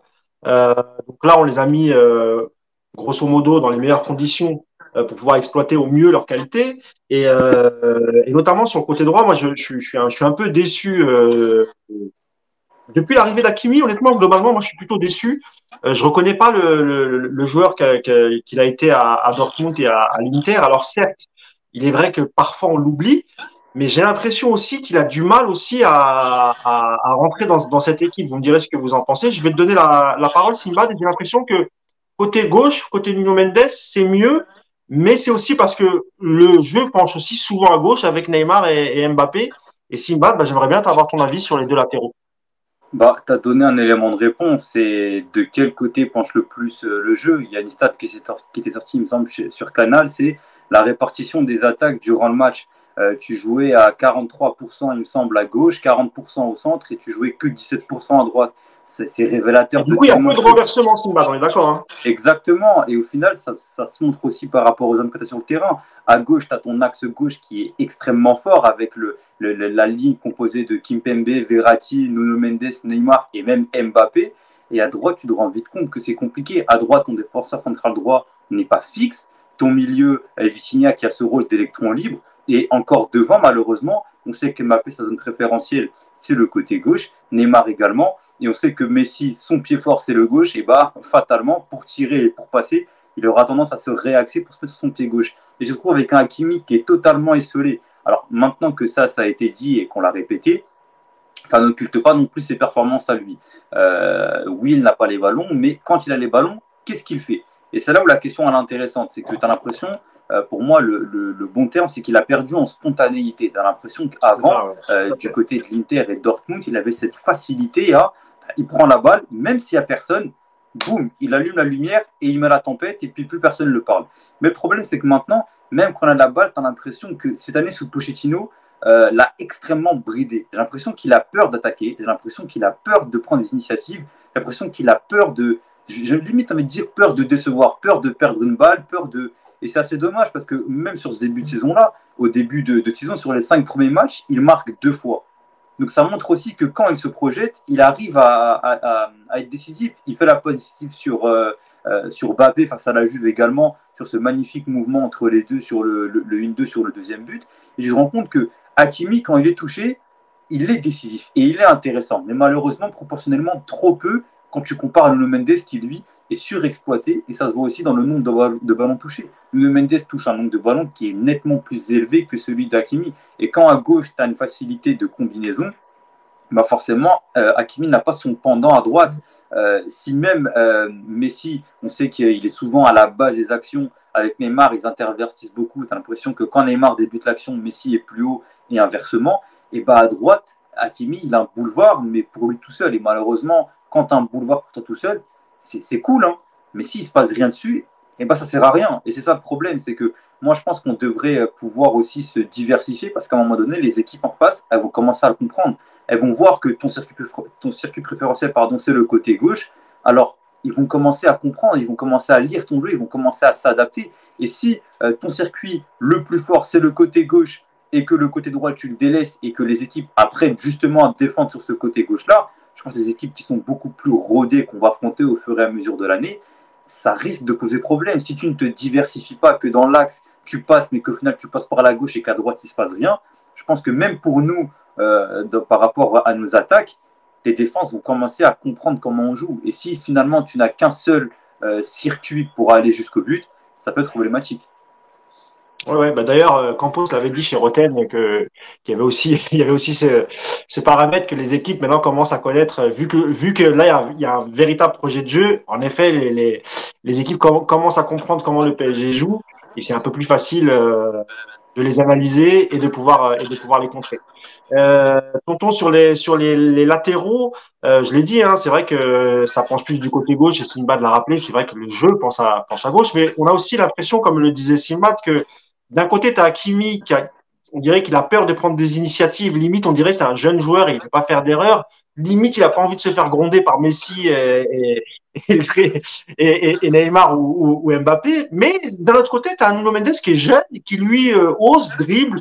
Euh, euh, voilà, il, il, ose des choses, quitte à parfois, c'est vrai, parfois il, il, se prend des, des gueulantes par, par Neymar, mais ça n'a pas l'air de, ça pas l'air de, de, de l'embêter. Euh, globalement, sur le, sur le rôle des, des latéraux, est-ce que tu penses que, quand même, avec un, un, un mec du niveau d'Akimi, qu'on qu joue très peu de son côté, euh, il y a peut-être parfois Ramos qui, qui, qui avec son genou, arrive un peu à, à l'atteindre. Pour le reste, euh, vu le prix qu'on a payé, euh, déjà que défensivement, c'est pas, c'est pas son fort il n'arrive même plus à exploiter ses qualités offensives. Il y a une sorte de, gâchis, non? Bah, Gâchis, je ne saurais pas comment l'expliquer. C'est sûr que tu as des attentes quand tu as un joueur comme euh, Hakimi qui arrive, surtout euh, quand tu as fait après Florenzi, quand tu as fait après Meunier. Euh, Ouais, tu as, des attentes qui sont énormes, mais ouais, voilà, mais à un moment, je pense tout simplement, c'est naturel euh, quand le jeu penche d'un côté. Je faisais le parallèle, euh, tu vois, euh, en début d'émission, quand on parlait de Mukele, je te parlais de Leipzig qui penchait à fond à gauche l'an dernier avec Tedesco, et que Aurelino était surexploité, quitte à ce que Mukele et Henrich côté droit n'existent pas. Bah en fait, est-ce qu'on n'a pas un peu ce même problème? Je veux dire, ah Léo Messi, quand il jouait à Barcelone, il faisait quoi? Crochet, transversal direction Jordi Alba ça a changé. Maintenant, le Jordi Alba, il s'appelle Nuno Mendes. Mais du coup, c'est, il est dans ses habitudes de jeu. T'as Neymar qui est côté gauche, qui dézone côté gauche. T'as Mbappé qui dézone côté gauche. T'as Verratti qui est côté gauche. Bah ouais, je pense qu'en fait, c'est notre côté fort et que du coup, bah, par définition, tu auras beaucoup plus de ballons qui vont passer par là.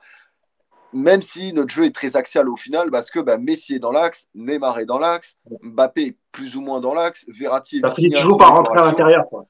Bah, en fait, ça rejoint des principes euh, que Guardiola évoquait déjà. Guardiola disait les meilleurs joueurs doivent jouer dans l'axe du terrain.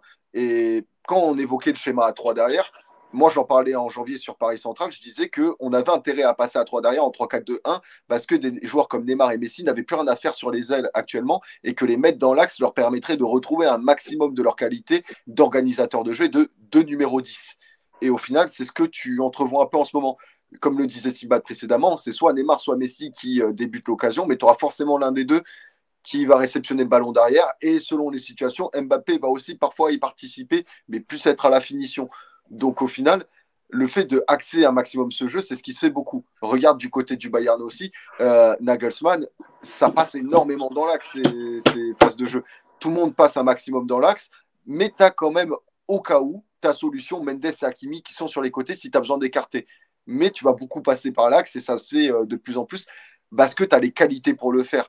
Donc, est-ce que tes latéraux ne sont pas, entre guillemets, des pistes fantômes pour permettre euh, au bloc adverse de s'étirer et laisser de l'espace dans l'axe pour que le jeu se passe finalement dans l'axe, comme on l'a beaucoup vu? Je me pose la question. Mais je pense que si Hakimi n'est pas aussi bon au PSG qu'à l'Inter ou à Dortmund, c'est peut-être parce que le jeu passe moins par lui que dans ses anciens clubs que maintenant. Oui, ça, on, on, en attend beaucoup moins d'Hakimi. Je veux dire, tu as Messi, tu as Neymar, tu as Mbappé au PSG ils n'y étaient pas à Dortmund ni à l'Inter, ces joueurs. Donc, euh, peut-être que tu vas moins demander. Je veux dire, Hakimi, le moment où il était le meilleur au PSG, c'est quand euh, Messi et Neymar étaient à la Copa América, que Mbappé était en repos et que ben, on demandait à Hakimi en fait d'avoir les espoirs qui reposent sur ses épaules au tout début de saison quand il arrive. Mais maintenant que tu as tous les joueurs qui sont là et toutes les stars, est-ce que c'est Hakimi ton numéro un dans l'animation offensive? C'est pas sûr. Merci tonton Yacine sur les sur les, latéraux et le fait que ça penche à gauche, le fait que finalement de, de, par le jeu qui penche à gauche, on n'arrive pas à, exploiter toutes les qualités d'Akimi. Euh, Est-ce que tu penses déjà que ça peut ça, ça, ça peut s'améliorer? Est-ce que tu penses que Galtier doit aussi euh, rappeler qu'il y a un côté droit et que finalement, parfois, au lieu de s'empêtrer à gauche, revenir à l'intérieur, etc., ce qui apporte souvent aussi des, des, des pertes de balles. Est-ce que tu penses aussi que c'est le rôle de Galtier aussi de dire, voilà, il n'y a, y a pas que le côté gauche Bien sûr que c'est le rôle de Galtier parce que euh, d'aller chercher côté droit, ça va te permettre de te créer des occasions, ça va te permettre d'avoir de la variété euh, et ça va te permettre d'étirer. Euh, on l'a vu au fur et à mesure des rencontres. Et pourtant, au, tout début de saison, alors les matchs de préparation plus les deux, trois premiers matchs, je trouvais qu'il y avait un peu plus de jeu dans la largeur. Et au fur et à mesure, est-ce que c'est parce que le trio a très peu joué ensemble, je rappelle, jusqu'à la deuxième journée, puisque Mbappé est suspendu contre Nantes, puis blessé la première journée à Clermont. Clermont. ouais. Et donc, du coup, bah, tu n'as pas le trio. Donc, ils ne font pas que se chercher à l'intérieur du jeu. Et tu vas chercher les latéraux. déjà, ça, ça, a été plus important. Après, je pense aussi que euh, c'est le rôle de Galtier parce que, parce que lui, il n'est pas là pour dire en gros, si c'est pas, enfin, s'il ne le fait pas, c'est que à quoi il sert, encore une fois. le coach, il est quand même là pour améliorer ce qui ne va pas, euh, voir là où euh, on peut créer plus de problèmes à l'adversaire, etc. Et moi, je pense qu'il y a évidemment tout ce qu'on dit tonton Sinbad sur le jeu qui pense à gauche, les joueurs qui pensent à gauche naturellement, euh, et peut-être tes meilleurs joueurs qui sont aussi à gauche, pas de problème. Maintenant, euh, moi je redis parce que j'ai revu euh, des, choses et tout pendant, pendant la trêve là. Le truc c'est que Hakimi, il est bon quand il est lancé. Et quand Paris le trouve lancé, il s'est toujours passé quelque chose. Le problème, c'est que Paris a le ballon 65-70% du temps et très haut. Résultat, Hakimi est déjà très haut, à la limite de hors-jeu. Et résultat, quand il est trouvé, sur les peu de ballons sur lesquels il est trouvé, en fait, il est trouvé arrêté. Et c'est pas un joueur. C'est pas Nuno Mendes. Tu vois, Nuno Mendes, il aime bien se mettre arrêté, aller défier le mec arrêté et bim, sur un geste, démarrer. Souvent une, accélération, un dribble, euh, oui, c'est vrai. Voilà. Hakimi, pas ce ne sont pas ses qualités. Hakimi, c'est un joueur qui euh, attend le bon moment pour plonger. Et regardez, même les buts euh, dont parlait Simba de l'année dernière en début de saison, et Tonton aussi d'ailleurs, euh, sur le, début de saison, euh, c'est des buts où il vient lancer dans le dos de la défense, on le trouve et, il termine l'action. Et à, à IFA, je crois, euh, pareil, il est trouvé quand il veut centrer en retrait sur Mbappé, il est trouvé lancé dans le dos de la défense. Une fois que Paris est installé, et, et quand vous repensez à ce qu'il a fait à Dortmund, ce qu'il a fait à l'Inter, en fait, c'est aussi ça. Regardez les buts qu'il mettait à l'Inter. C'est des buts où il partait un peu à la limite, mais il plongeait dans le dos et il était trouvé par Barella ou un relais avec Lotaro, etc. Et il arrivait en pleine course. Euh, parce que l'Inter, ce n'était pas une équipe qui prenait le ballon et qui allait se mettre à 30 mètres du but adverse et qui faisait tourner. Donc en fait, c'est ça qu'il faut trouver le, juste milieu euh, entre Mendes, qui est capable ou qui est meilleur quand il est euh, trouvé dans les pieds, et Hakimi, qui est meilleur quand il est trouvé dans l'espace. Et au contraire, si tu arrives à faire les deux, ça veut dire que tu as deux armes c'est encore mieux. C'est-à-dire que c'est même pas l'idée de dire euh, nos deux latéraux, ils sont forts à arrêter euh, là-haut et puis on verra ce qui se passera. C'est-à-dire que tu es capable de faire deux choses. Et, rappelez-vous aussi une dernière chose. L'année dernière, Hakimi, les moments où il est très bon, c'est quand il est trouvé dans l'espace. Rappelez-vous la dernière demi-heure contre Leipzig, quand Paris est, mené 2-1 et que justement, en plus, c'est une des seules fois où Pochettino a changé de système. Euh, Hakimi, il est sur le but et sur le penalty obtenu. Euh, parce que c'est un joueur qui a besoin d'espace et qui arrive quand, il arrive lancé, il est meilleur. Voilà, donc il faut trouver ce juste milieu. Et on a vu que tu vois même Mukele, alors déjà je pense que c'est pas son poste, mais même lui, tu vois quand quand il a joué à Leipzig. Leipzig, c'est une équipe de transition, donc c'est une équipe qui met beaucoup de courses, beaucoup d'intensité. Lui aussi, contre Haïfa, quand il s'est retrouvé là-haut, euh, déjà arrêté sur la ligne des 5 de devant, bah, lui aussi, il ne trouve pas de solution parce que ce pas des joueurs qui ont appris, enfin, qui ont appris, qui, ont des automatismes dans ce jeu-là. Tu sais, ça fait aussi un parallèle, si je peux me permettre rapidement, c'est un, parallèle que je trouve assez naturel et, je viens d'y penser à l'instant, c'est un peu comme Neymar et Mbappé en fait. Tu as l'impression que Neymar, quand il est arrêté, il est beaucoup plus intéressant quand il a la balle dans les pieds et qu'il fait le, le, le, premier dribble, la première passe et qu'il démarre le jeu, que quand euh, Mbappé, lui, on sait qu'il est beaucoup plus fort dans les espaces que quand il a arrêté. On voit ce que ça donne quand il a arrêté. Alors, quelquefois, ça marche, mais la grande partie du temps, malheureusement, c'est soit une passe en retrait ou une passe latérale. Et c'est là, en fait, où ça fait un parallèle, c'est que on a des profils qui sont différents et qui se complètent les uns avec les autres, mais qui, malheureusement, on n'exploite pas au plus fort de leur potentiel. Et si tu arrives justement à trouver cet équilibre dont tu parles entre les joueurs de profondeur qui doivent faire le rôle d'attaquer la profondeur et les joueurs arrêtés de petit espace qui doivent jouer dans les petits espaces, je pense qu'on aura cette espèce de, synergie entre le côté gauche, le côté droit et le centre avec un Messi qui, lui, sait euh, dire, à peu près tout faire avec ses pieds. Et ben, je pense qu'on aura là euh, beaucoup plus d'options possibles en attaque. Très bien, Simbad. Euh, je crois qu'on a, on a, on a fini sur les, sur les latéraux. On, va parler rapidement du milieu, mais rapidement, parce que Verratti, on le connaît, on connaît toutes ses qualités. Et il faut, faut, quand même préciser qu'il il fait un bon début de saison à part, à part le, le coup qu'il a pris, la blessure a priori, euh, on l'a vu, on l'a vu jouer et on n'en doutait pas. En tout cas, Yacine et moi, on sait que c'est un joueur qui est capable de jouer 90 minutes, contrairement à ce qui est dit à droite à gauche. Mais on va plutôt se focaliser sur euh, sur Vitinha parce que c'était intéressant ce que tu disais, Simbad. Euh, et, je vais je vais laisser la balle à, à, à Yacine, que je sais qu'il apprécie beaucoup le, le joueur. Et, et, moi, je trouve qu'en fait, euh, d'abord, c'est une très bonne idée pour le, le, le, milieu de terrain, parce que ça, ça parle le même football que Marco Verratti. Et surtout, euh, on a tous été agréablement surpris, finalement, Yacine, de la rapidité euh, d'adaptation euh, à cette équipe du, du, PSG, et notamment avec son, son compère euh, Marco Verratti, mais pas que, parce que même avec les, les, les trois de devant, on voit quand même qu'il commence à se passer des choses. tout à l'heure, Simba disait qu'il, pour lui, c'était pas forcément un milieu qui allait arriver dans la peau d'un titulaire. Est-ce que tu es d'accord avec ça, Yass, ou pour toi, euh, vu la saison qu'il venait de faire à, Porto, euh, de toute façon, l'idée dans l'esprit de Campos et de Galtier, c'est de l'associer avec, euh, avec Verratti tout au long de la saison, malgré le fait que tu aies recruté euh, Sanchez et, et Fabian Ruiz pour ne parler que d'eux. Je pense que ce que voulait dire Sinbad là-dessus, c'est plus, il a une saison de référence en fait. Euh, à Porto parce que son prêt à Wolverhampton, il se passe pas bien. Il lui permet de progresser, mais il se passe pas bien. Il a une saison de référence à Porto. Euh, donc, dans l'idée, c'est pas c'est pas le profil de joueur que tu te dis à Paris. Euh, il arrive pour renforcer l'équipe et être titulaire tout de suite avec une année de référence. Maintenant, je pense, ce que tu as dit au début aussi, quand tu achètes un joueur 40 millions et que tu es en train de faire partir plein de milieux de terrain, c'est que je pense que tu es en train de te dire quand même qu'il ne va pas être loin d'être titulaire. En tout cas, tu le fais venir pour ça. Donc, il y a les deux. D'ailleurs, Yacine, euh, je te coupe 30 secondes. Il me semble qu'ils ont payé la clause. Hein. C'est ça, hein, Yacine hein Ouais, ouais. Ouais, ouais. Et donc, quand tu payes la clause en général, euh, voilà. Bah, c'est clair. Euh, donc voilà. Alors après, il y a évidemment sa polyvalence. Il y a son côté technique où enfin on a un joueur qui parle le même football que Verratti, pour servir de relais.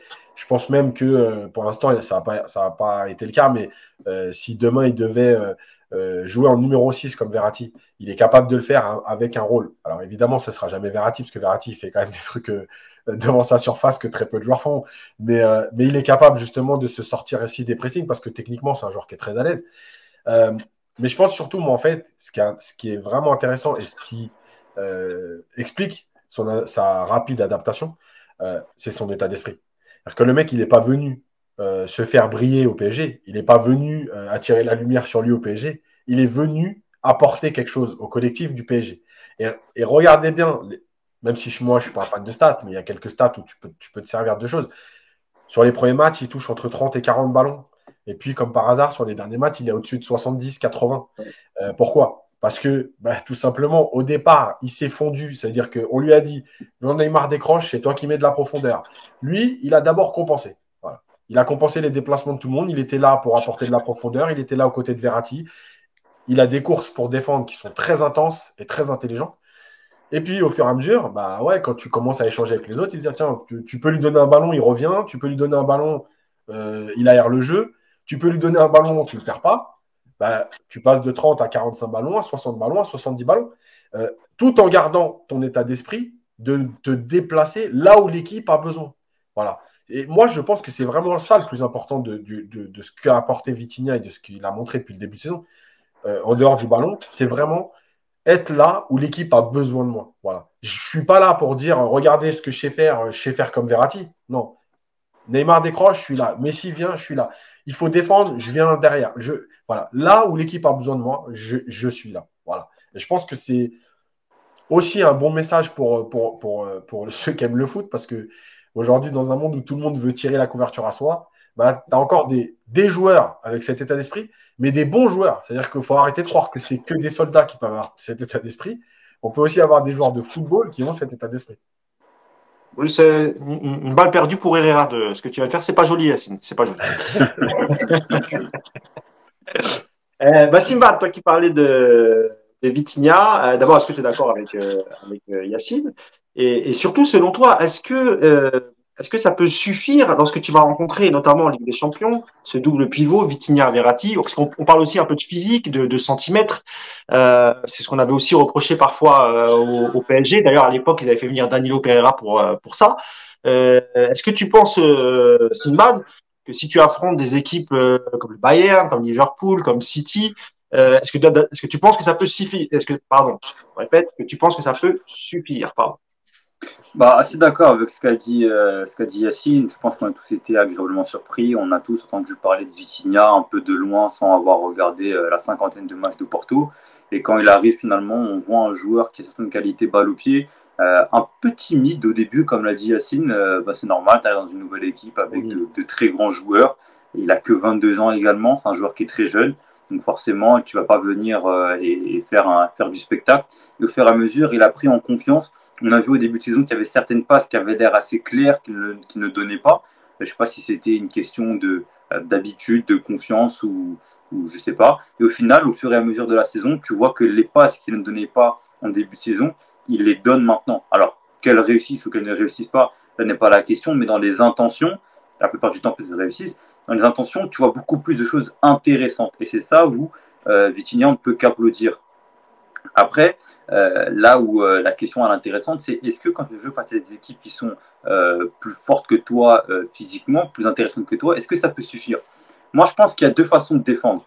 Tu peux défendre avec et sans le ballon. Et moi, je pense que la position du Paris Saint-Germain, c'est de défendre avec le ballon en privant l'adversaire de la balle. Et quand tu réfléchis de cette manière-là, et une équipe qui très bien, alors toute proportion gardée, bien évidemment, c'est le Barça de l'époque de Xavi, Iniesta et Busquets. Alors oui, Busquets, il est grand, mais c'est pas un, grand bonhomme capable de mettre l'épaule. C'est des, joueurs qui ont une qualité technique assez euh, au-dessus de la moyenne, complètement au-dessus de la moyenne, et qui, en privant l'adversaire de ballon, l'anesthésie totalement. Là où par contre la question se pose, c'est qu'est-ce que tu fais quand tu n'as pas la balle? Quand tu n'as pas la balle, il y a des, des moments où tu vas devoir défendre sans ballon. Et là où, euh, pour moi, le, le, tout, toute la notion de bloc équipe, elle prend son importance, c'est que le système, il est fait de base pour protéger le milieu parce que c'est la zone du terrain où ils sont le moins nombreux. Ils sont que deux. Devant, ils sont trois. Derrière, ils sont trois. Et sur les côtés, bah, chacun à son côté. La zone du milieu, c'est celle qui est le plus en danger. Et là où le système, et c'est pour ça que je ne trouve pas que c'est un problème structurel, mais plus individuel, c'est que le système force tes attaquants à défendre. Alors, ils ne le font pas tout le temps, c'est pour ça que je parle d'individuel, mais le système force les attaquants à défendre. Et quand les attaquants défendent également, tu vois qu'au milieu de terrain, et ben, ça marche. Quand de défendre à 2, tu défends à 5 parce que finalement tu crées le, le surombre au milieu de terrain avec tes attaquants qui défendent, et ben, tu es tout de suite protégé. Et au-delà de ça, là où Marquinhos, et c'est pour ça que je suis d'autant plus frustré, c'est que son rôle à lui, c'est justement d'aider ce milieu de terrain-là. Quand on parle d'apport physique, sans ballon, quand lui euh, monte, et bah, tu as les deux pistons qui sont Hakimi Mendes qui, eux, ont un rôle beaucoup plus bas et latéral, avec une charnière centrale, Kim Pembe, Ramos, slash le nouveau défenseur s'il arrive. Et c'est là où finalement euh, ton milieu de terrain, marque, euh, pardon, Verratti, pour moi j'y crois, parce que finalement la structure de ton équipe les protège. Maintenant c'est aux joueurs et à chacun de, de, se mettre ça dans la tête, parce que quand tu vois en début de saison, euh, quand tu vois Neymar qui défend beaucoup, Mbappé qui défend, Messi qui défend, et avec un Marquinhos qui venait apporter le surnom, finalement, eh ben, on n'avait rien à craindre. Le problème, c'est qu'au fur et à mesure de la saison, encore une fois, eh ben, plus personne ne fait les efforts tout le temps. Tu as des joueurs qui font les efforts, d'autres beaucoup moins euh, que d'autres. Par exemple, un chiffre tout bête, euh, Messi presque plus qu'Mbappé. Alors ça, c'est une stat qui est assez éloquente, sortie par les amis de Paris Stade Germain. C'est euh, les deux trentenaires pressent plus et font plus d'efforts défensifs qu'Mbappé. Je laisse à chacun l'interprétation qu'il voudra, mais ça explique aussi que ton milieu de terrain, il est viable avec et sans ballon. L'important, c'est comment ton bloc défend.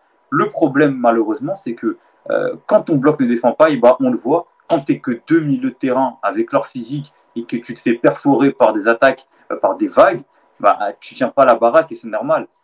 Et on l'a vu, et on l'a vu à IFA, Chimbat. Hein.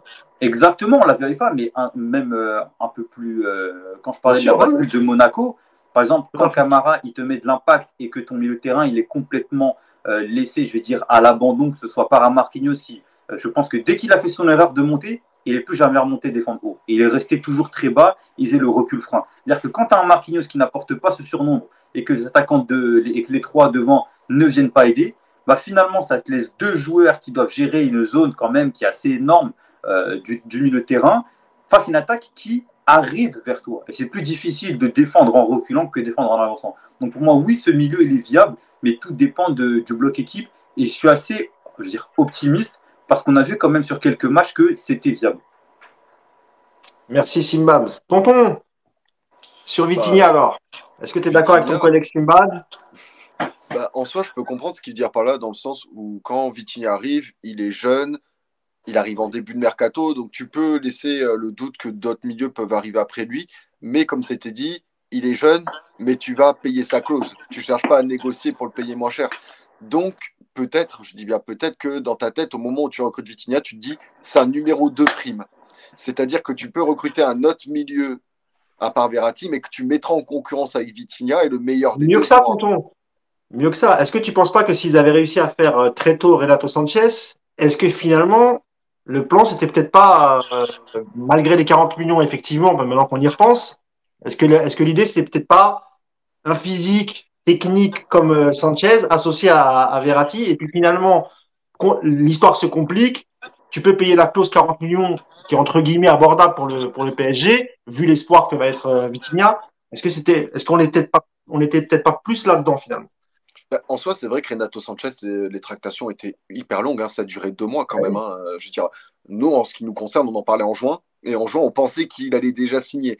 Mais euh, Lille, euh, je pense que Lille essayait de le refourguer à Milan parce que tu sais, euh, Lille et Milan ont tous les deux appartenu au groupe Peter Elliott, pour ceux qui ont oublié, ah un petit conflit d'intérêts, comme pour Mike Maignan, hein, qui n'y va que pour la somme modique de 15 millions. On se demande pourquoi. Non, il y avait des arrangements. Et là où j'ai trouvé que Campos a été bon, c'est qu'il a réussi à battre Milan et Lille à leur jeu où ils allaient s'arranger parce que Renato a fait ce qu'il fallait pour venir chez nous. Donc ça a été plus long que prévu aussi au niveau de ces négociations. Peut-être que c'est ce transfert, peut-être que c'est celui de Fabien Ruiz aussi qui était attendu à être titulaire euh, à la place de Vitigny en ce début de saison et qui a été plus long à conclure que prévu aussi. Peut-être que c'était Solaire, on ne saura pas. Mais euh, en soi, oui, je, peux comprendre euh, ce que dit Simbad par rapport à ça. mais Vitinha a quand même aussi rapidement montré des choses.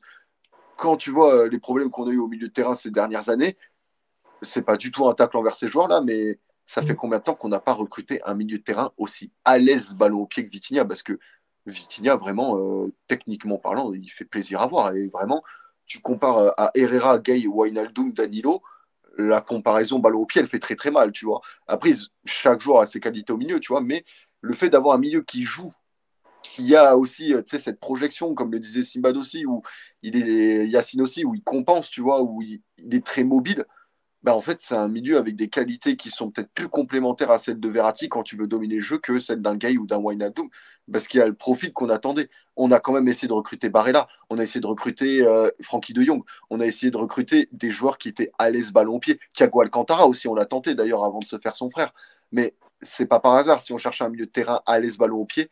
Et je pense que bah, Vitinha, on le recrute en se disant qu'il peut marcher assez rapidement mais est-ce qu'on s'attend à ce qu'il soit tout de suite titulaire? C'est vrai que la question mérite de se poser. Peut-être que Vitinha était prévu pour être titulaire dans un an ou deux, en étant en concurrence avec un autre joueur qui arriverait peut-être à surpasser dans le temps.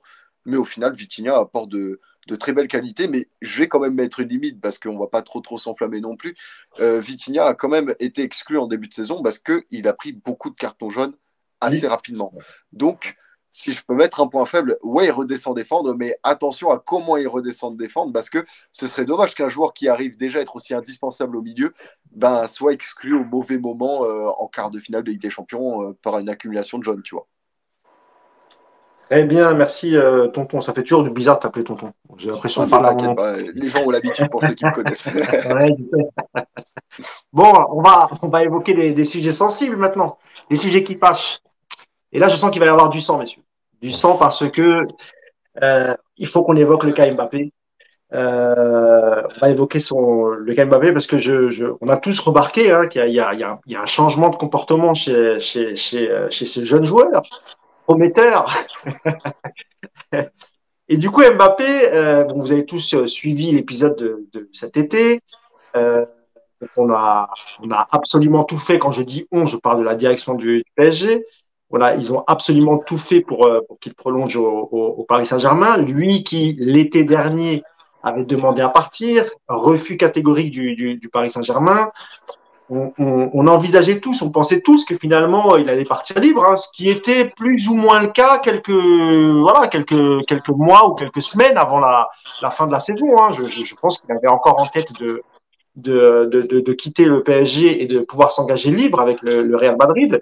Euh, donc euh, Nasser Khalifi a pris le dossier en main parce que Leonardo euh, on va dire qu'il y a eu des problèmes de communication entre le grand Mbappé et, Leonardo. Leonardo qui était plus partisan de ne pas tout céder euh, à un seul joueur, euh, quand, euh, quand Nasser Khalifi, lui, était prêt à tout pour pouvoir garder la, la, pépite française. On a appris durant l'été que tout le monde était intervenu pour que, pour que Kylian Mbappé reste, euh, jusqu'au plus haut sommet de l'État, ce qui est chose, euh, on en a parlé hier, ce une chose inédite hein, dans l'histoire du football. Je crois qu'il n'y a pas d'autre exemple euh, sur la planète football où un chef d'État appelle un joueur pour qu'il reste, euh, qu'il reste jouer dans un club de son pays. Et, et finalement, ce qu'on voit aujourd'hui, c'est un peu les conséquences de tout ce qui s'est passé euh, l'été, les, cet été avec euh, une d'Mbappé qui expliquait qu'il a parlé à Sarkozy, qu'il a parlé à, à, à Macron. Euh, on a aussi appris que euh, si Campos était arrivé, c'était, c'était pas un hasard.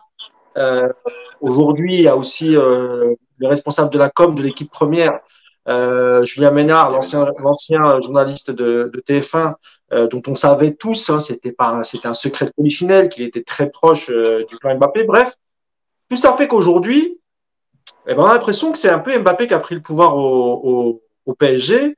Et, comme je le dis souvent, le dernier exemple en date d'un joueur qui avait le pouvoir dans un club, c'était Lionel Messi à Barcelone. Quand on voit comment ça s'est terminé, alors on n'est pas encore là-dedans, évidemment. Hein, je vais pas ne m'insultez pas tout de suite, les amis. Évidemment, je prends un exemple comme ça, mais c'est pour illustrer mon, mon, mon propos. Euh, je vais commencer avec toi, Simbad. Euh, alors évidemment, je vais d'abord donner ses, ses stats. Hein. Euh, il a joué neuf matchs depuis le début de saison, euh, l'ami Kylian Mbappé, pour 10 buts, mais aucune passe décisive. Quand j'ai vu la stat, c'est vrai que ça m'a surpris. Je pensais qu'il avait distillé quelques-unes. Pas de passe décisive. En tout cas, pas ses deux camarades, Neymar et, et, et Messi. Euh, on a vu des attitudes Simbad euh, qu'on déteste voir, euh, des attitudes un peu individualistes, des bouderies de sa part. Euh, il montre pas mal de signes, il envoie pas mal de messages. Le dernier en date, c'est juste après le, le, le, la rencontre entre la France et, l'Autriche, où il dit qu'il qu'il est très heureux en équipe de France et que surtout euh, qu'il est beaucoup plus libre, qu'on lui demande pas la même chose qu'au PSG. Bref, il, nous fait comprendre depuis le début de saison qu'il n'est pas très content de, ce qui se passe, et euh, notamment dans le recrutement. Euh, Qu'est-ce que tu penses de ça? Euh, Quand on pense que Mbappé, il faut quand même lui rendre justice sur la saison dernière, il porte le PSG à bout de bras quasiment la deuxième partie de, saison. Alors, qu'est-ce que tu en penses, toi, Simba? Alors moi personnellement, j'ai une manière de juger les, joueurs sur trois volets. C'est je regarde le comportement, les résultats et ensuite le contenu. Et quand je fais le, le, récapitulatif de ces trois volets par rapport à Mbappé, euh, il y en a un qui est très bon, c'est les résultats. Alors c'est stats par pour lui, il est buteur, il a marqué pas mal de buts. Euh, il est décisif quand il le faut, donc euh, ça, pour le coup, on peut pas lui enlever. Mais là où ça pêche un peu, c'est dans les deux autres volets, dans le comportement et dans le contenu. Et là, en fait, c'est ce qui me, ce qui me permet à moi de dire qu'il ne fait pas un bon début de saison. Pour moi, Mbappé ne fait pas un bon début de saison. Son mois d'août et septembre ne sont pas bons. Alors oui, met les buts, mais quand tu regardes les, deux autres, tu te dis que ça pêche un peu. Et finalement, quand tu parles de, d'Mbappé, finalement, le, le, le comportement, euh, il est indéniable de dire que le comportement qu'a Mbappé, euh, il n'est pas bon. Il n'est pas bon par rapport à tout, par rapport à sa communication verbale comme non verbale. Il n'est pas bon euh, par rapport à, à, sa relation. Il n'est pas bon par rapport à son comportement sur le terrain également. Je ne vais même pas parler de ce qui s'est passé avec Vitinha face à Montpellier où il arrête complètement sa course et euh, une, scène, une scène totalement lunaire. Et, et au-delà de ça, il y a des euh, déclarations ici et là depuis le début de saison. Et même si on peut euh, extrapoler jusque l'année dernière, parce que même l'année dernière, je n'aimais pas son comportement personnellement, où il y a la fameuse BD qui sort, où pour extrapoler jusqu'au bout, il fait entre grosses guillemets de l'argent sur la critique du club ouvertement, où il y a le passage chez Roten et, en plus de ça, où il te dit oui, j'ai voulu partir, on m'a retenu, etc., etc. Et cette année, tu vois, oui, je joue en tant que pivot. Alors, je veux bien qu'il nous explique c'est quoi un pivot pour lui. il nous explique ceci, il nous explique cela. Et finalement, quand tu mets tout ça bout à bout, moi, ça me chiffonne. Ça me chiffonne parce que euh, pivot, non, il ne joue pas en pivot. Et la déclaration de Galtier, quand il dit je, veux le faire jouer dans un rôle plus axial, c'est plutôt dans un rôle de remise, un peu euh, comme, euh, par exemple, au hasard, un joueur comme Lotaro, que as cité tout à l'heure, hein, Lotaro joue en remise pour créer les espaces et il attaque l'espace derrière. C'est ça un jeu en remise, c'est que ton milieu terrain vient te trouver, tu viens trouver un coéquipier à toi et tu assures le défenseur, ce qui crée des espaces derrière. Et c'est là où Mbappé, on a vu qu'il était bon. Euh, les dernières années, quand on trouvait et qu'il partait dans la profondeur, c'est là où il était bon. Mais malheureusement, tu as l'impression qu'il est euh, qu'il n'est pas bien. Je ne sais pas pourquoi. Il voulait, on le ramène à un mercato entre guillemets de star l'an dernier, il n'est pas content. Tu le ramènes à un mercato plus humble cet été, il n'est pas content. Tu fais partir euh, beaucoup de joueurs, il n'est pas content. Tu fais pas partir beaucoup de joueurs, il n'est pas content. Il voulait jouer à gauche, il n'est pas content. Maintenant tu le mets dans l'axe, il n'est pas content. Et en fait, tu te demandes, mais qu'est-ce qu'il veut en fait? Qu'est-ce qu'il veut? Parce que ah, il, te dit oui, Ben euh, Giroud, j'aime pas trop jouer avec lui parce que voilà. Et neuf mois après, il te dit oui, je préfère jouer avec Giroud parce que moi, ça me permet de. Et en fait, tu remarques que du jour au lendemain, il y a des incohérences. Il y a des incohérences par rapport à ce qu'il demande. Par rapport à, euh, par exemple, lundi, il aime le bleu, mardi, il aime le rouge et mercredi, il aime le jaune. Et en fait, tu sais pas sur quel pied danser. Là, oui, il faut faire en sorte de garder ton meilleur joueur et de le mettre dans les meilleures conditions, ce qui est normal. Euh, tu regardes le Real, le Barça, et quand tu as un grand joueur, tu essaies de le mettre au mieux dans les meilleures conditions. Le souci, c'est que Paris a tout fait. Tout fait ou presque, parce qu'on peut faire encore plus, mais après, ça tombe complètement dans l'irrationnel. Mais de ce que Paris a fait pour Mbappé, il voulait euh, le côté gauche. Et quand, quand Campos te dit oui, euh, on ne peut pas superposer deux joueurs, etc. Quand Loïc Tanzi te dit en début de semaine. Il parle de Neymar, hein, pour préciser. Exact, il parle de Neymar, on, le sait bien. Quand, euh, quand Loïc Tanzi te confirme en début de semaine, ce sont, ce sont ces mots, on a promis à Mbappé le départ de Neymar pour l'arrivée d'un neuf type Giroud. Donc, nous, le joueur qui était pisté, c'était Skamaka ou Lewandowski. Donc ça veut dire qu'on essaie de faire pas mal de choses pour Mbappé. Il y a les fameuses promesses qui n'ont pas été tenues, mais tu ne peux pas. en fait, il y a aussi une réalité, c'est que oui, il y a les mots, mais si Mbappé il est déçu des promesses, je suis désolé, il, est naïf. Il, y a aussi une question de naïveté, c'est de se dire oui, on te promet ça, on te promet ça. C'est comme si tu dis en fait très très vulgairement hein, à un enfant oui, tu auras ceci, tu auras cela, etc., pour qu'il te laisse tranquille finalement. Promettre à Mbappé un départ de Neymar cet été, on, on, sait tous par rapport à son salaire, par rapport au prix qu'il avait, par rapport à la Coupe du Monde qui arrive, que oui, peut-être que ça était dans les tractations de se dire à un moment donné qu'un départ de Neymar euh, aurait pu être envisageable si une offre conséquente était arrivée. Le problème, c'est qu'elle n'est pas arrivée. Donc tu, te, tu sais foncièrement, quand tu dis ça à Mbappé, qu'il y a de fortes chances que Neymar soit là à la fin de, à la fin de l'été. Donc moi, Mbappé, je suis assez mitigé. Alors, certes, il met ses buts, etc. Mais même dans le contenu, tu as l'impression que euh, dans ce qu'il fait, il, travestit beaucoup son jeu. C'est un joueur qui a beaucoup plus des qualités athlétiques avant d'avoir des qualités techniques. Mbappé, ce qui fait qu'il est clairement au-dessus de la moyenne, c'est parce que athlétiquement, il est au-dessus de tout le monde. Là où techniquement, alors oui, il est au-dessus, mais ce qui fait sa plus grosse force, c'est son qualité athlétique. Et là, malheureusement, sur ce début de saison, il s'appuie beaucoup trop sur sa qualité technique qui, il euh, faut être honnête, elle n'est pas au niveau de celle de, Neymar et de Messi, ce qui n'est pas une honte en soi. Hein. Chacun a ses qualités. Mbappé. Alors, Simba, je t'arrête. Je ne peux pas te, laisser dire ça. Parce que tu sais qu'il y a un grand journaliste sportif, très grand journaliste sportif qui s'appelle Gilles Verdez, qui officie chez Cyril Hanouna, c'est te dire le niveau, qui a dit que Mbappé avait 8 Neymar dans chaque pied. Voilà. Bah, Lui, un, peu de, respect, s'il te plaît, Simba. Après Mousse, on est, Évidemment, dimanche, c'était, c'était 13h, il avait sorti le rouge et le saucisson, on lui C'est incroyable ce qu'on peut entendre de la bouche de certains gens qui ont la carte de presse, qui sont payés grassement et qui ont la chance de, d'avoir un micro ouvert dans des gros médias et entendre ça. C'est, c'est, c'est, c'est juste incroyable. Si tu as fini, Simba, je vais, bah, je vais donner la parole à, Pas de souci à, celui qui peut-être n'est pas d'accord avec toi. Et puis on finira sur, euh, on finira avec Yacine sur le cas Mbappé. Yacine, je pense Simba qui peut t'inviter à dîner juste pour tout ce que tu viens de dire, parce que je l'ai vu sourire tout au long de ton intervention. ce qui laisse à penser qu'il est tout à fait d'accord avec toi, mais il va quand même préciser sa pensée. Allez, vas-y, tonton, t'écoutes sur Mbappé. Bah, Mbappé, déjà, je suis pas de ma surprise. Je veux dire, euh, comme beaucoup, je pense que j'ai commencé à le suivre à Monaco et il a toujours eu cette part d'arrogance. Euh, Mbappé, il va être Pelé, il va être Maradona, il va être Platini, il va être CR7, il va être, Messi, il va être ce qui se fait de mieux. Et au final, c'est un joueur qui, il faut le savoir en fait, il est carriériste. Lui, ce qu'il fait, les choix qu'il fait, c'est ce qu'il estime être le mieux pour sa carrière. Pourquoi il n'est pas allé au Real? Il y a Vinicius à gauche, il y a Benzema dans l'axe. Les deux, ça marche. Mbappé va jouer à droite? Non. Tu vas mettre Benzema à droite? Non plus. Tu vas mettre Vinicius à droite ou sur le banc? Non plus. Alors qu'au PSG, s'il prolongeait, c'était déjà établi de comment il allait jouer, ce qu'il allait faire. Mais contrairement aux les promesses qu'on a faites à Mbappé, il a depuis 5 ans, il connaît le club.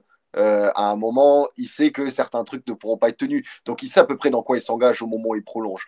Et moi, je pense juste que, bah, simplement, ben, Mbappé, il n'a pas envie d'être juste le sprinter qui court, qui reçoit le caviar de Messi et Neymar qui font tout le beau football et le beau travail technique, et que lui sera un vulgaire finisseur d'occasion. Mbappé va être plus que ça. Il veut prouver qu'au milieu de Neymar et Messi, il existe techniquement. Et je pense que il se rend compte que bah, Messi et Neymar qui se remettent à jouer dans l'axe dans leurs meilleures dispositions et qui sont en train de faire bah, une samba, il hein, faut dire ce qui est. Hein. Neymar, c'est un dauphin depuis le début de saison et Messi, ce n'est pas le même joueur que l'an dernier. Bah, je pense que Mbappé, peut-être qu'il en a, tu vois, il n'avait pas prévu que ça se passe comme ça. Je pense que dans sa tête, il aurait aimé être un peu plus le sauveur. Et ça se passe pas comme ça, et tant pis. Mais il a son ego. Et je pense que quand tu as un joueur comme Mbappé, tu as besoin d'avoir cet ego-là si tu veux être parmi les meilleurs. Il faut qu'il se tire lui-même vers le haut. Je veux dire, Mbappé, c'est un mec euh, comme les Zlatan, les CR7, euh, les Kanye West. c'est des mecs qui ont besoin de cet ego pour se tirer eux-mêmes vers le haut. Et à un moment, tu ne peux pas avoir le beurre, l'argent du beurre et le sourire de la crémière, je veux dire, pour être poli. Tu as les défauts des qualités de ton joueur. Donc à un moment, forcément, il y aura des phases de Mbappé qui seront détestables. Mais c'est un mec qui veut tirer vers le haut, qui veut réussir. Et moi, je suis content qu'on ait plutôt ce genre de joueur dans cette équipe. Mais euh, je peux entendre, tu vois, et je forcerai personne à apprécier ce joueur. Et je peux entendre que, tu vois, il agace. Mais ouais, Mbappé a une phase de moins bien. Il en a déjà eu une autre qui était beaucoup plus grave d'ailleurs euh, avant son triplé contre Barcelone euh, quand il était déjà au PSG. Mais en soi, je pense que comme pour la défense à 3 et Marquinhos, c'est une histoire de repère, de temps. Je pense que si Mbappé se met dans sa tête, il accepte, il se dit bah, en fait, Neymar et Messi vont être le 10 de ce système. Et moi, en fait, j'ai juste à me mettre dans un fauteuil et terminer les actions et je peux terminer une saison à 70 buts. Bah, faut qu'il accepte faut qu'il accepte qu'il y ait d'autres joueurs qui aient d'autres qualités qui sont différentes des siennes. Et Mbappé ne peut pas être le numéro un partout. Et je pense que dès qu'il aura accepté qu'il ne peut pas être le meilleur partout, il n'y aura plus de problème. Mais je pense que ça aura besoin, peut-être besoin d'un certain temps et que tu ne pourras pas demander à Mbappé euh, d'arriver et hop, d'être comme l'an dernier parce qu'on n'est pas comme l'an dernier. L'an dernier, on n'était pas bon. L'an dernier, euh, on lançait Mbappé et ça passait. Là, tu vois, on construit du jeu, on a une technique, on a des automatismes. Et comme pour Marquinhos, je pense que tu auras besoin de les travailler. Plus tu les travailleras, et plus ce sera bon. Et si Mbappé était réellement dans l'optique de bah, je suis le joueur du club, je vais rester jusqu'au bout, pourquoi il n'a pas prolongé euh, jusqu'en 2028 ou 2027 comme Neymar qui est là jusqu'en 2027 Il a prolongé jusqu'en 2025. Parce que le but, c'est que ce soit avantageux pour lui, pour sa carrière. Donc je pense que Mbappé, il est juste carriériste. Et dès que tu t'es mis ça dans la tête, bah, tu n'as pas de problème avec lui, en fait. Mais justement, c'est ça le, paradoxe. Et, tu me répondras dessus, tonton, rapidement, parce que, pour qu'on puisse avancer et, et Cassine euh, parler d'Mbappé. Mais, mais, mais est-ce que ça justifie tout ce que tu viens de dire, qu'on donne tous les pouvoirs à un joueur? Surtout que vous savez très bien dans ce monde, et surtout dans un, dans un vestiaire comme celui du Paris Saint-Germain, ça peut avoir des conséquences même sur la liaison, la cohésion d'équipe. Lorsque tout un vestiaire constate qu'un joueur qui a 23, 24 ans, euh, à qui on accorde absolument tout, euh, vous comprenez bien que tu as, des mecs qui vont se dire Attends, nous, on est qui? Le, foot, ça joue à 11. Euh, on a l'impression qu'il n'y a que lui qui est consulté. On sait qu'il y a une friction entre, entre lui et Neymar, que les relations petit à petit se sont, se sont dégradées. Le, PSG, sa direction, en la personne de la Khalifi, prend quand même un gros risque pour la cohésion du, du, du vestiaire. Est-ce que Mbappé, et, c'est un joueur talentueux, formidable, incroyable, il n'y a, aucun problème avec ça. Mais est-ce que ce n'était pas quand même un danger? Et après, Yacine, tu réagiras sur, sur, tout ça. Pour la cohésion du vestiaire, est-ce que ce n'était pas un danger de donner autant de pouvoir à un seul joueur? Oui, mais en même temps, mais Mousse, tu répondu tout seul à ta question. Je veux dire, euh, quand tu regardes Neymar, Neymar, quand il arrive en 2017, on lui promet quoi? C'est lui le numéro 1. C'est lui le mec qui, euh, c'est lui qui doit gagner le ballon d'or en faisant soulever la Ligue des Champions. Mais c'était déjà une erreur hein, pour moi. Hein. Pas de recruter Neymar, hein. mais, mais de faire tout ce cirque autour de lui. Et la preuve, pareil, juste après ce qui s'est passé. voilà ce qui s'est passé. comment tu voulais prolonger Mbappé? Si tu voulais prolonger Mbappé, fallait lui donner le numéro 1. Donc, fallait blesser l'ego de Neymar. Par définition, tu n'avais pas le choix. Sinon, tu gardais Neymar, mais Mbappé, il partait. Donc, si tu voulais Mbappé, il fallait que tu cèdes à ses exigences, donc tu le laisses numéro 1. Mm. Mais si tu mets le numéro 1 à Mbappé, ça veut dire que tu remets en cause ton propre projet que tu as fait il y a 5 ans avec Neymar, où tu as mis Neymar numéro 1 et tu dis à Neymar, bah écoute, Neymar, euh, tu es talentueux, mais euh, le mec là qui était ton petit, là, que, tu as pris sous ton épaule, là, sous ton aile, bah en fait, il va prendre ta place. Et c'est normal, c'est, je veux dire, excuse-moi Mousse, mais dans la vie de tout le monde, tu es au travail. Il y a un gars, il est arrivé après toi, c'est ton petit, entre guillemets, il est plus jeune que toi. Bon, on sait que ça va être un bon élément dans l'entreprise, mais tu l'as formé, tu l'as amené à devenir ce qu'il est. Et euh, d'un coup, ton, entre, ton entreprise et ton patron, il vient te voir, il te dit Tu vois, lui, là, le jeune que, que tu as pris sous ton aile, bah, en fait, il va prendre ta place. C'est l'ego, c'est humain, tu vas mal le prendre. Et en fait, c'est la direction qui, qui a créé ça, en fait. Pour moi, c'est la oui, mais sauf que, alors, alors, juste te réponds, et après vraiment je donne la parole à, Yacine. Sauf que Neymar était, était numéro un, et effectivement, quand il arrive de Barcelone, c'est un joueur extraordinaire. Il est, il est dans le top 3 des, des joueurs. Sauf que bon, les deux premières saisons, malheureusement, il se blesse, mais il a un niveau incroyable. Et ensuite, il veut partir. Et c'est là la cassure. Il veut partir, on ne laisse pas partir. Et finalement, les saisons qui suivent, il y a une sorte de Jean foutisme où il se dit bon bah, on m'a empêché de, de, de, revenir à Barcelone là où j'étais heureux. Donc je vais pas en glander une, je vais en vacances quand je veux, je reviens quand je veux, je vais aux entraînements quand je veux. Euh, c'est normal qu'à un moment, là-dessus je suis d'accord, c'est normal qu'à un moment sa place, euh, elle, est, elle, est, elle, est, elle est mise en doute et qu'un joueur comme Mbappé qui lui au contraire n'a jamais cessé de travailler, de porter l'équipe, etc. Mais, mais dans les deux cas, ce que je veux expliquer, c'est que c'est jamais bon de donner le pouvoir à un seul joueur parce que avec Neymar ça n'a pas marché. On verra ce que ça va donner avec Mbappé, mais Yacine le dit souvent croyez-moi, si ça, si, ça se passe pas très bien en Ligue des Champions, parce qu'on sait qu'en Ligue 1, ça va être plié, je pense que le vestiaire, il risque d'imploser. Donc, je vais donner la parole d'abord à, à, Yacine sur le sujet, puisqu'on parle depuis un moment. Il y a son écoute sur Mbappé. En fait, je vais rejoindre les deux parce que, parce que tout ce qui a été dit, en fait, c'est pour moi, ça, se rejoint. Euh, ça paraît comme ça, peut-être euh, pas du même avis, mais en vérité, c'est le même avis. Sauf que chacun euh, a une sensibilité par rapport au contexte. C'est tout. Par exemple, quand, quand Tonton dit Ouais, il doit, il veut pas être considéré comme le joueur qui court vite. En fait, ça rejoint ce que dit Sinbad. Sinbad, il dit ses qualités premières, c'est le côté athlétique. mais évidemment que son ego, c'est de dire Voilà, son ego, c'est de dire Non, non, non, moi, je suis pas qu'un mec qui sait courir. Donc, je vais vous montrer que. Voilà. Et rappelez-vous que la première année avec Neymar, c'est déjà ce qui nous avait saoulés. C'est-à-dire qu'il commençait à faire des semelles, des trucs. Il faisait des talonnades à deux, là. Il s'amusait les deux. On lui disait quoi à l'époque déjà? On lui disait qu'il se némarisait à l'époque. Oui, mais bien sûr. Et parce que pourquoi? Parce qu'il voulait dire bah regardez, ouais, là, ça fait six mois que je brille. Euh, ma vitesse et tout, je marque des buts. Mais je vais vous montrer que moi aussi, je suis un joueur technique et je ne suis pas que ça. Donc, évidemment qu'il y a ça. La deuxième chose, c'est dans son comportement. Et encore une fois, ça rejoint ce qu'ont dit les autres. Euh, mais qui peut, qui peut croire des promesses dans le foot? Si c'est pas écrit noir sur blanc, mais qui croit encore des promesses dans le foot donc, Tu connais Nasser au niveau des promesses en plus. mais bien sûr, déjà. Alors, donc, ça veut dire quoi? Ça veut dire que soit il a fait le naïf, soit l'impact de l'appel du président, etc., a été trop important. Euh, et qu'il s'est fait embourber avec ça et qui s'est dit il oh, faut que je reste. Tu as vu, bah, comme on a dit euh, hier aussi vite fait dans l'émission, euh, je suis important pour la France. Euh, voilà, donc on lui a donné un, statut. en gros, bah, tu peux pas, tu peux pas refuser. Voilà. Est-ce que il avait vraiment envie? Est-ce que il veut être le numéro un? Qu'est-ce que ça veut dire? Et moi, je continue de penser que les deux autres, ils lui ont juste. et franchement, je trouve que leur attitude, elle est quand même bonne. Parce que je, pense que Messi et Neymar lui ont envoyé un message sur le premier match. Mais derrière, ils ont quand même plutôt un bon comportement parce qu'ils le servent beaucoup. Euh, tu vois, juste, juste à Lyon, l'action où Neymar laisse passer le ballon entre les jambes pour laisser frapper Mbappé. Si réellement Neymar, c'était une petite, une petite catin, Euh, il prend le ballon et il va. Non, Yacine. Non, mais, je, non, mais je, cherchais le terme, mais j'arrivais pas à trouver un terme qui passe bien. Disons, disons un joueur ingrat. Un joueur ingrat, c'est plus joli. Non, mais même la, louche de Neymar pour euh, Mbappé contre la Juve. S'il le détestait, tu crois qu'il lui fait un caviar Voilà, exactement. Donc, il y a, malgré tout, les deux autres lui ont envoyé un message en lui disant Écoute, le statut de numéro 1, si tu ne vas pas le chercher là-haut, au huitième étage, c'est ici que ça se passe. Mais en même temps, eux, ils jouent.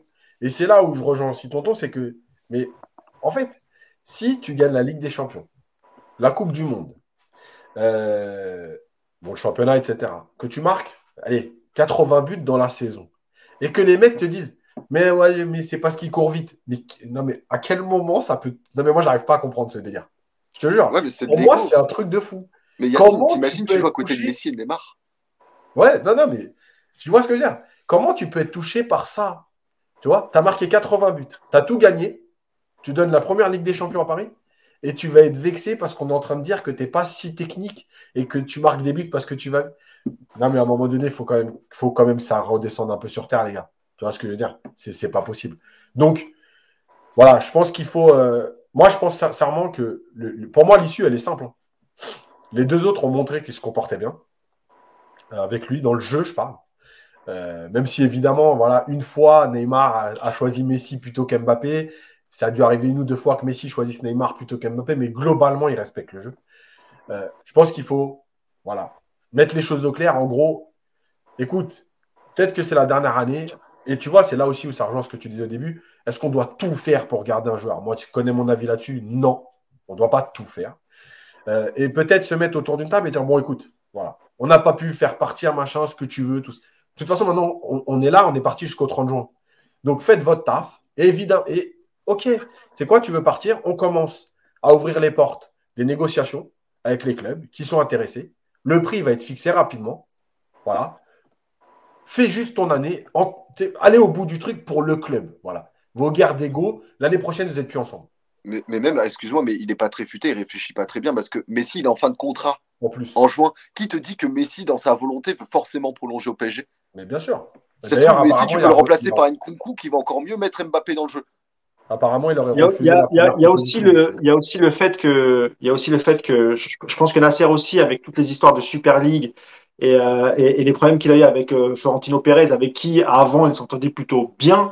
Je pense qu'il y, a aussi, il y avait aussi la volonté de ne faire aucun cadeau et que s'il pouvait, s'il fallait surpayer et, et, donner beaucoup d'avantages, de prix, de tout ce que demandait Mbappé, il le ferait parce qu'on sait que euh, voilà, le, le, le, PSG financièrement parlant, même s'il y a la, même s'il y a le fair play financier, on sait que voilà, c'est un, peu un budget illimité et qu'ils ont tout fait aussi pour pouvoir non seulement embêter d'un côté le Real Madrid et Florentino Pérez, et aussi pouvoir garder Mbappé. Euh, c'est une sorte de vitrine pour la prochaine Coupe du Monde qui aura lieu en novembre euh, au Qatar. Et ça aussi, c'était très très important pour euh, pour le pour le Paris Saint-Germain et pour Nasser Al Khelaifi et surtout pour l'émir. Euh, in fine, c'est quand même lui qui prend les, c'est lui qui valide toutes les décisions. Donc voilà, c'était un, coup à trois bandes pour Nasser Al Khelaifi. Il a il a il a réussi son coup. Maintenant, encore une fois, si jamais ça se passe mal et on attend avec impatience déjà de voir si le Paris va se qualifier Normalement, ça devrait être bon. Et on va attendre le tirage au sort pour voir quel adversaire et voir si c'est un mini séisme si on sort en, huitième de finale. Euh, on va conclure le podcast parce qu'on euh, a, beaucoup parlé, nous sommes très bavards, mais euh, c'est pas grave. Il y, a, une trêve, il y a beaucoup de sujets. et puis, je vous le dis, les amis, hein, le podcast, vous pouvez le regarder en plusieurs fois, une petite demi-heure demain, une ce soir, une après-demain. C'est pas, c'est pas un problème. On va finir pas sur euh, Neymar et Messi chacun leur tour. On va parler des deux directement euh, parce que depuis le début de saison, donc voilà, on voit que ça marche, ça fonctionne très très bien. Euh, on va d'abord parler aussi de tout d'abord un peu de Messi. Euh, qui n'avait pas fait une très bonne saison l'année dernière. On l'avait expliqué pour plusieurs raisons. Évidemment, il arrive assez tard, pas de préparation. Il y a l'adaptation. Euh, c'est un joueur qui est formé à Barcelone, qui a vécu 20, 20 ans presque à, à Barcelone. Barcelone-Paris, c'est pas tout à fait la même chose, vous en conviendrez. surtout au niveau de la météo et selon lui de la circulation, qu'il n'a pas beaucoup apprécié. Euh, moi, j'habite plus à Paris, donc je suis tranquille avec ça. Euh, D'ailleurs, venez en Loire-Atlantique, hein, ça, roule beaucoup mieux. Euh, un petit mot d'abord sur la, renaissance entre guillemets euh, en ce début de saison pour pour Lionel Messi, Simba. Bah déjà, on peut on peut qu'applaudir le changement d'état d'esprit de, Messi notamment. Alors, moi, je faisais partie de ceux qui n'y croyaient pas forcément cette année. Je pensais que pour lui, je ne vais pas dire que le train était passé, mais surtout de dire que bon, la première année, la greffe n'a pas prise et je ne pensais pas qu'il allait atteindre ce niveau-là. Alors bon, on ne parle pas de, Messi 2015, mais on parle d'un Messi qui est quand même performant avec le PSG en ce début de saison. Moi personnellement, je n'y croyais pas.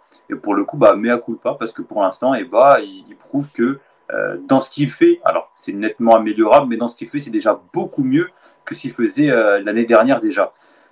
Ensuite, euh, par rapport à, Messi, il y a aussi une variable qui est très intéressante, c'est là, c'est le même argument pour Neymar finalement, c'est où est-ce qu'il joue sur le terrain L'année dernière, sous Pochettino, on s'est surpris en Ligue des Champions, notamment face à City, où Messi jouait ailier droit et ailier droit où il mordait la ligne, où il était collé à la ligne. Et on se rappelle tous de ces scènes où on voyait un Messi qui était totalement euh, comme s'il était à ses, grandes heures du Barça et jouait complètement sur le côté de la ligne. Et en fait, quand finalement tu le réaxes, et bah, tu vois que tout de suite, et bah, ces passes, elles sont là.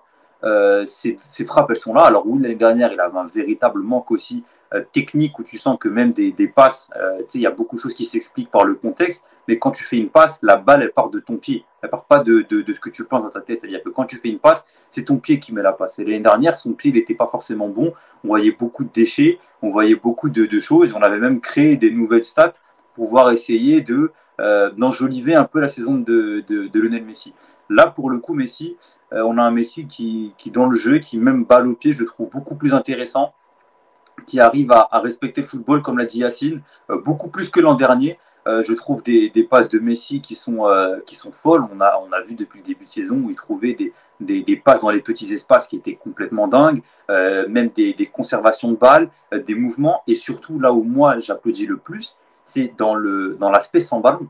Là, il y a eu un véritable changement dans sa tête. Alors, on ne parle pas d'un joueur qui va presser comme Cavani, qui va faire les efforts sur 90 minutes, mais euh, réussir à concerner un Lionel Messi dans les efforts, et on l'a vu plusieurs fois cette saison, revenir faire les efforts, aller presser, aller récupérer les ballons, aller gêner à la relance du gardien, aller gagner des touches sur une passe ratée de l'adversaire, ça on l'a vu, et on ne le voyait pas l'an dernier. Et une stat qui est assez éloquente, c'est les amis de Paris Stade Germain qui l'ont fait, et je vous l'ai dit tout à l'heure, c'est que euh, Messi, 35 ans, fait plus d'actions de pressing par match que Kylian Mbappé. Ça montre que euh, certes, avec l'âge qu'il a, etc., etc., c'est un joueur qui est plus concerné que l'an dernier. Et par rapport au changement d'esprit que je soulignais en, en amont, c'est ça que je veux vraiment mettre en avant, au-delà de ses qualités de footballeur qui sont plus approuvées, c'est qu'on a un joueur qui, euh, je ne veux pas dire qu'il joue pour le maillot ou pour l'amour du PSG, ce serait, ce serait être hypocrite, mais tu sens qu'il est impliqué dans le projet, tu sens qu'il est impliqué dans, dans, cette, euh, dans cette je veux dire, nouvelle ère, et tu sens que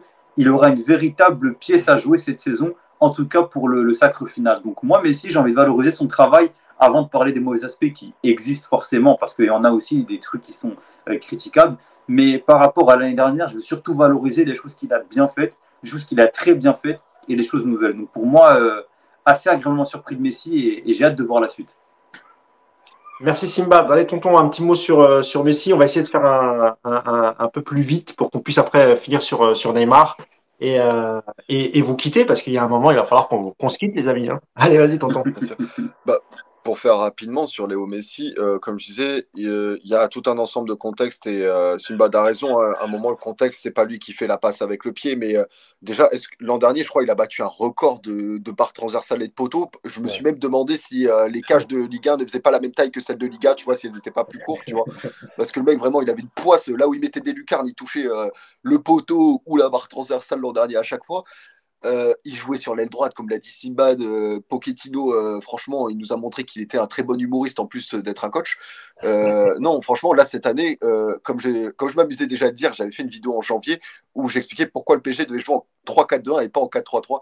Merci Christophe d'avoir écouté toutes mes prières.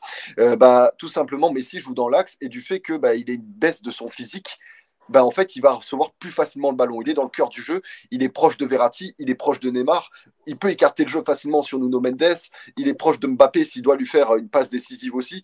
Non, en fait, tout simplement, Messi est plus concerné par le jeu, il a moins d'efforts à faire pour euh, plus facilement jouer avec le ballon.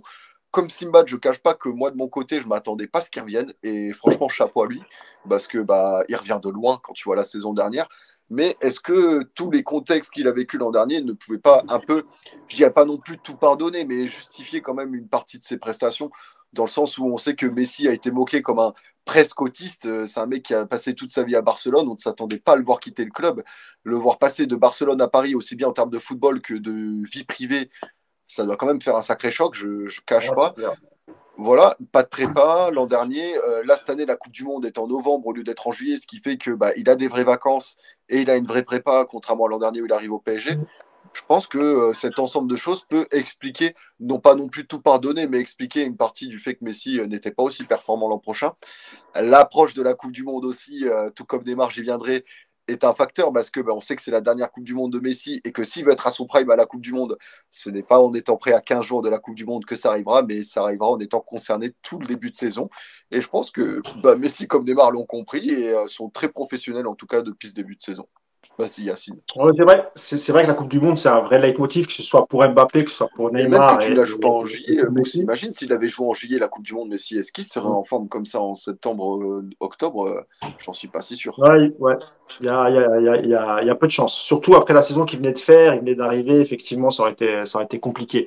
Euh, Yacine, est-ce qu'on ne parlerait pas directement de Neymar, euh, le meilleur joueur depuis ce début de saison? Parce que les, les, les habitués du podcast par United on va souvent parler de, de, de, Messi. On va, on va, on va finir sur Neymar, euh, Même si tu veux dire un tout petit mot de Messi, tu, tu, tu pourras évidemment. Mais c'est vrai que Neymar, c'est le, c'est le facteur X. Alors je sais qu'on n'aime pas qu'on, les gens nous reprennent quand on parle de facteur X, c'est plus le basket, je crois, le, sport américain, etc. Mais c'est, vous avez bien compris ce que, ce que, ce que vous voulez, ce que je voulais vous dire. C'est que tu l'as dit tout à l'heure, euh, Yacine, que ce soit sur le terrain, que ce soit dans son comportement, euh, que ce soit même dans sa relation avec Neymar, où contrairement à Mbappé, lui ne montre rien, il continue à le servir. Euh, il y a même une forme d'intelligence, j'ai envie de te, dire, Yacine, chez, chez Neymar, qui a compris finalement euh, qu'il fallait peut-être faire profil bas, jouer au ballon, et que les gens le respecteraient de par son jeu et pas pour euh, voilà toutes, ces folies extrasportives, etc. Ouais, je pense qu'en en fait, on a juste le Neymar qu'on attendait depuis 2018 et la deuxième blessure, en fait. Enfin, 2019, la deuxième blessure. Ouais. Parce que euh, parce qu'en fait, quand il arrive, il est, il est exceptionnel dans, dans, dans, sa capacité à éliminer, etc. Mais dans son intelligence de jeu, dans la qualité de passe. Le match à Guingamp, vraiment, le match son premier match à Guingamp, je, je, le revois de temps en temps, euh, des, des, séquences euh, sur YouTube. C'est vraiment c'est exceptionnel. Les prises de balles, les, décalages qu'il fait, c'est vraiment monstrueux. Et, et, du coup, euh, bah en fait, c'est juste le Neymar qu'on attendait. Et, la vraie interrogation, elle est est-ce qu'après la Coupe du Monde, on aura toujours ce Neymar ou pas? Euh, Et quand je dis ce Neymar, euh, je peux l'intégrer à plein, de, à plein de gens. Hein, parce que la Coupe du Monde, elle va avoir un impact énorme mentalement sur les joueurs. un Mbappé qui, je pense, rêve de, la soulever une deuxième fois. Voilà, s'il si, sort en poule, si la France sort en poule par une catastrophe, comment il va le vivre Tu vois, je veux dire, il y a, il plusieurs joueurs du PSG qui voilà, et, Messi peut entrer aussi dans cette catégorie parce que c'est sa dernière Coupe du Monde. Il n'a jamais été champion du monde. Euh, c'est le titre qui lui manque. Donc, donc là aussi, comment vivre ça euh, Et j'ai envie de dire que préparez-vous parce que comme c'est un peu notre histoire, un bon France-Brésil ou France-Argentine en quart ou en demi, comme ça, bien tendu entre, les, entre ceux qui sont déjà, sont déjà en tension au club et vont se terminer au mois de novembre. Bon, c'est notre histoire, hein, de toute façon, on est prêts. Euh, mais, mais voilà, non, mais voilà, après, après Neymar, il a, il a le bon comportement, il a retrouvé des jambes. Ça, c'est important aussi parce que, parce que malgré tout, même si on l'a critiqué à, raison, euh, on le sait aussi que Neymar, c'est un joueur qui a besoin de jambes. Alors en plus, déjà dans sa tête, il n'était pas très bien, mais à, cause des blessures qui s'éternisaient, il lui fallait 4, 5, 6 matchs. Rappelez-vous quand même, même si encore une fois, c'est la Ligue 1, il n'y a pas de problème, sa fin de saison, elle est très très bonne. Euh, dans le jeu, elle est très bonne en chiffres, elle est très bonne dans le jeu déjà. Mais normal, puisque après sa blessure, bah, alors, il y a l'élimination en Ligue des Champions, mais malgré tout, lui, il enchaîne les matchs. Et au bout de, comme d'habitude, 4, 5, 6 matchs, bah ouais, il redevient le Neymar qui fait des différences, le Neymar qui a des jambes. Donc, lui, il a besoin d'enchaîner. Là, il enchaîne. Il enchaîne et il a le bon état d'esprit. Attention quand même, aussi, euh, pour Neymar, ça va être très important, la gestion de Galtier. Parce que euh, quand il le sort, euh, évidemment qu'il le sort qu'à 5 minutes de la fin contre Lyon. Mais malgré tout, c'est la troisième fois. En tout cas, c'est la deuxième fois qu'il le sort. Et c'est la, la troisième fois parce qu'il a démarré sur le banc et c'est le seul. Attention à cette gestion. Parce que si, si le mec, dans ton discours, tu le, tu le, tu le félicites en conférence de presse, tu dis que tu es content de son comportement, etc. Que dans les échanges, tu ne montres pas que tu as voulu le faire partir, même si on le sait que voilà. Mais en tout cas, dans les échanges, tu ne montres pas. Mais qu'à chaque fois qu'il y a un choix à faire, c'est lui. Attention quand même. Attention quand même. Voilà. Je pense qu'à un moment. Tu vois, par exemple, c'est le match d'avant où Galtier sort et Mbappé et Neymar. En même temps. Et je pense que quand il le fait, quelque part, Galtier, il se dit je suis obligé de le faire. Parce que si j'en sors un des deux là maintenant, ça va être la merde. Donc je sors les deux, en gros, regardez, voilà. Vous venez tous les deux, bon, faites la gueule, mais en même temps, vous êtes vous deux. Il n'y a pas, ouais, mais pourquoi lui, pourquoi moi Attention quand même à cette gestion-là, parce que, parce que malheureusement, Neymar, on sait très bien, tu peux aussi le perdre très vite. Voilà. Et, malgré tout, je redis ce que j'ai dit, il est là pour la saison. Que vous ayez envie, que vous ayez eu envie de le faire partir, peut-être. En tout cas, maintenant, il est là. Donc, euh, au moins, servez-vous, servez-vous-en. Voilà, c'est pas la peine de, se mettre Neymar à dos non plus, juste pour faire plaisir à je sais pas qui. Moi, j'ai une théorie sur Neymar. Je, pense vraiment qu'il va faire une Coupe du Monde incroyable et qu'il va faire une saison avec le PSG extraordinaire. Et qu'après ça, si jamais Messi, euh, on n'arrive pas à le prolonger, je pense que Neymar aura des offres l'été prochain parce qu'il parce qu'on retrouve le Neymar de, de, de qu'on a tous aimé, celui de Barcelone et celui du début de saison. Moi, je pense qu'il peut y avoir des, il peut y avoir des, des, des surprises. C'est pas du tout une info, hein. Moi, c'est un ressenti. Messieurs, vous allez pouvoir dire un mot euh, sur Neymar. Vraiment, on est pressé par le temps parce qu'on est quasiment à deux heures. Donc, je suis désolé. Hein. Essayez, de faire le plus court possible, les amis. Je suis vraiment désolé. Mais euh, vas-y, Simbad, un petit mot quand même sur, euh, sur Neymar et, sur son début de saison. Et, d'ailleurs, comme l'a dit Yacine, même sur sa fin de saison qui était plutôt pas mal. Non, globalement, sur l'année 2022, on voit que, pour prendre au global, en fin de saison dernière et début de saison maintenant, l'année 2022, elle, est très bonne euh, par rapport euh, dates des stats parce qu'elles sont assez, assez, assez, exceptionnelles. Il me semble qu'il est sur 27 matchs, 25 euh, buts et quasiment 17 passes D. C'est le quatrième joueur le plus décisif d'Europe. donc bravo déjà par rapport à ça. Mais dans le contenu, moi, il y a un Neymar, enfin un Neymar, une version de Neymar que, as cité, que tu n'as pas cité Yacine. J'ai surtout l'impression de retrouver le Neymar de Final 8, tu sais, qui euh, très euh, leader, très. Euh, on a vu les images, notamment face au Maccabi dans une période où c'était compliqué, qui venait parler à ses joueurs, qui avait, qui arrivait à, à, créer en fait une émulation en fait. C'est ça, il arrive à créer une émulation autour de lui et à dire comment hey, écoutez les gars, on y va tous et c'est parti. Maintenant, la question sera de combien de temps ça va durer. C'est ça en fait la, la, grosse question avec lui, c'est est-ce que ça va durer sur toute la saison ou pas? Ça pour l'instant on n'en sait rien. Mais sur le début de saison, tu l'as dit, c'est le meilleur euh, au PSG. Euh, et, pour le coup, on ne peut qu'applaudir son comportement et ses prestations. Espérons que ça dure pour le Paris Saint-Germain parce qu'un très grand Neymar, et bah, c'est de plus grandes chances pour le Paris Saint-Germain. Donc très très content. Et puis, puis voilà, grande des Neymar, grande des PSG et tout le monde est heureux. Très bien, Simba. Allez, tonton, un dernier mot sur, sur Neymar? Bah, Sur Neymar, en soi, tu vois, de la même manière que Messi, j'ai été dur avec lui l'an dernier parce que bah, quand j'aime un joueur, je suis exigeant. Et Neymar, quand tu sais de quoi il est capable, j'étais un peu déçu parce que l'an dernier, j'avais un peu l'impression que qu'il se réveille après qu'on soit éliminé contre le Real et du coup, il nous met un triplé contre l'Orient, un doublé contre l'équipe euh, qui va finir reléguée. Et ça n'a pas d'impact à ce moment-là parce qu'on est plus déçu de l'élimination de Ligue des Champions. Mais là, on est dans un nouveau projet on a des doutes sur le fait que Neymar puisse continuer à être sérieux parce que bah il y, a des, y a un passif, c'est comme ça. Mais non, Neymar, il se dit écoute, ça c'est fini.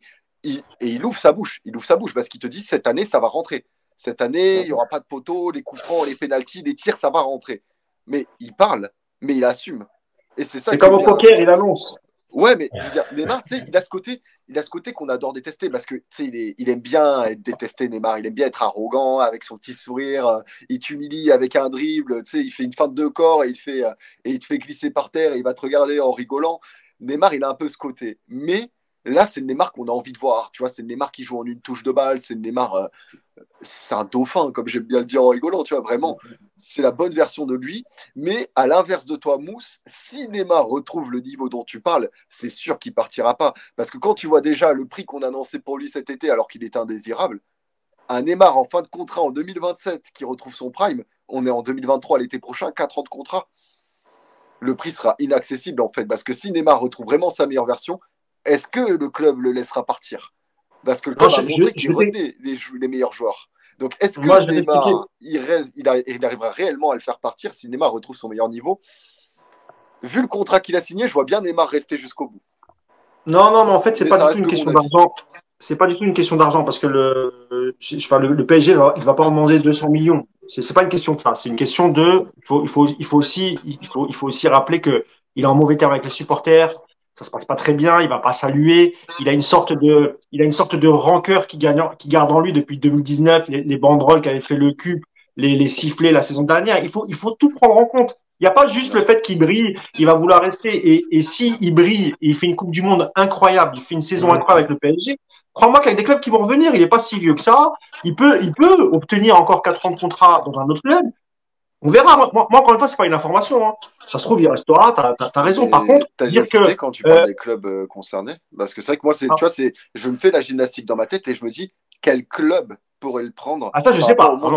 c'est pas, une info encore une fois. Pas... Voilà, tu vois, moi je pense à tout ça. Tu vois, je pense aussi au côté footballistique. Dans quelle équipe tu pourrais le mettre plus épanoui euh, Parce que je pense à Manchester City et Liverpool, mais c'est pas le genre de transfert qui leur ressemblerait, tu vois. Donc c'est pour ça. Écoute, encore une fois, moi je parle de. Non, je comprends, je comprends ce que tu veux dire. Et encore une fois, moi je parle juste de la saison qu'il va faire, les rancœurs qu'il a envers, euh, envers par...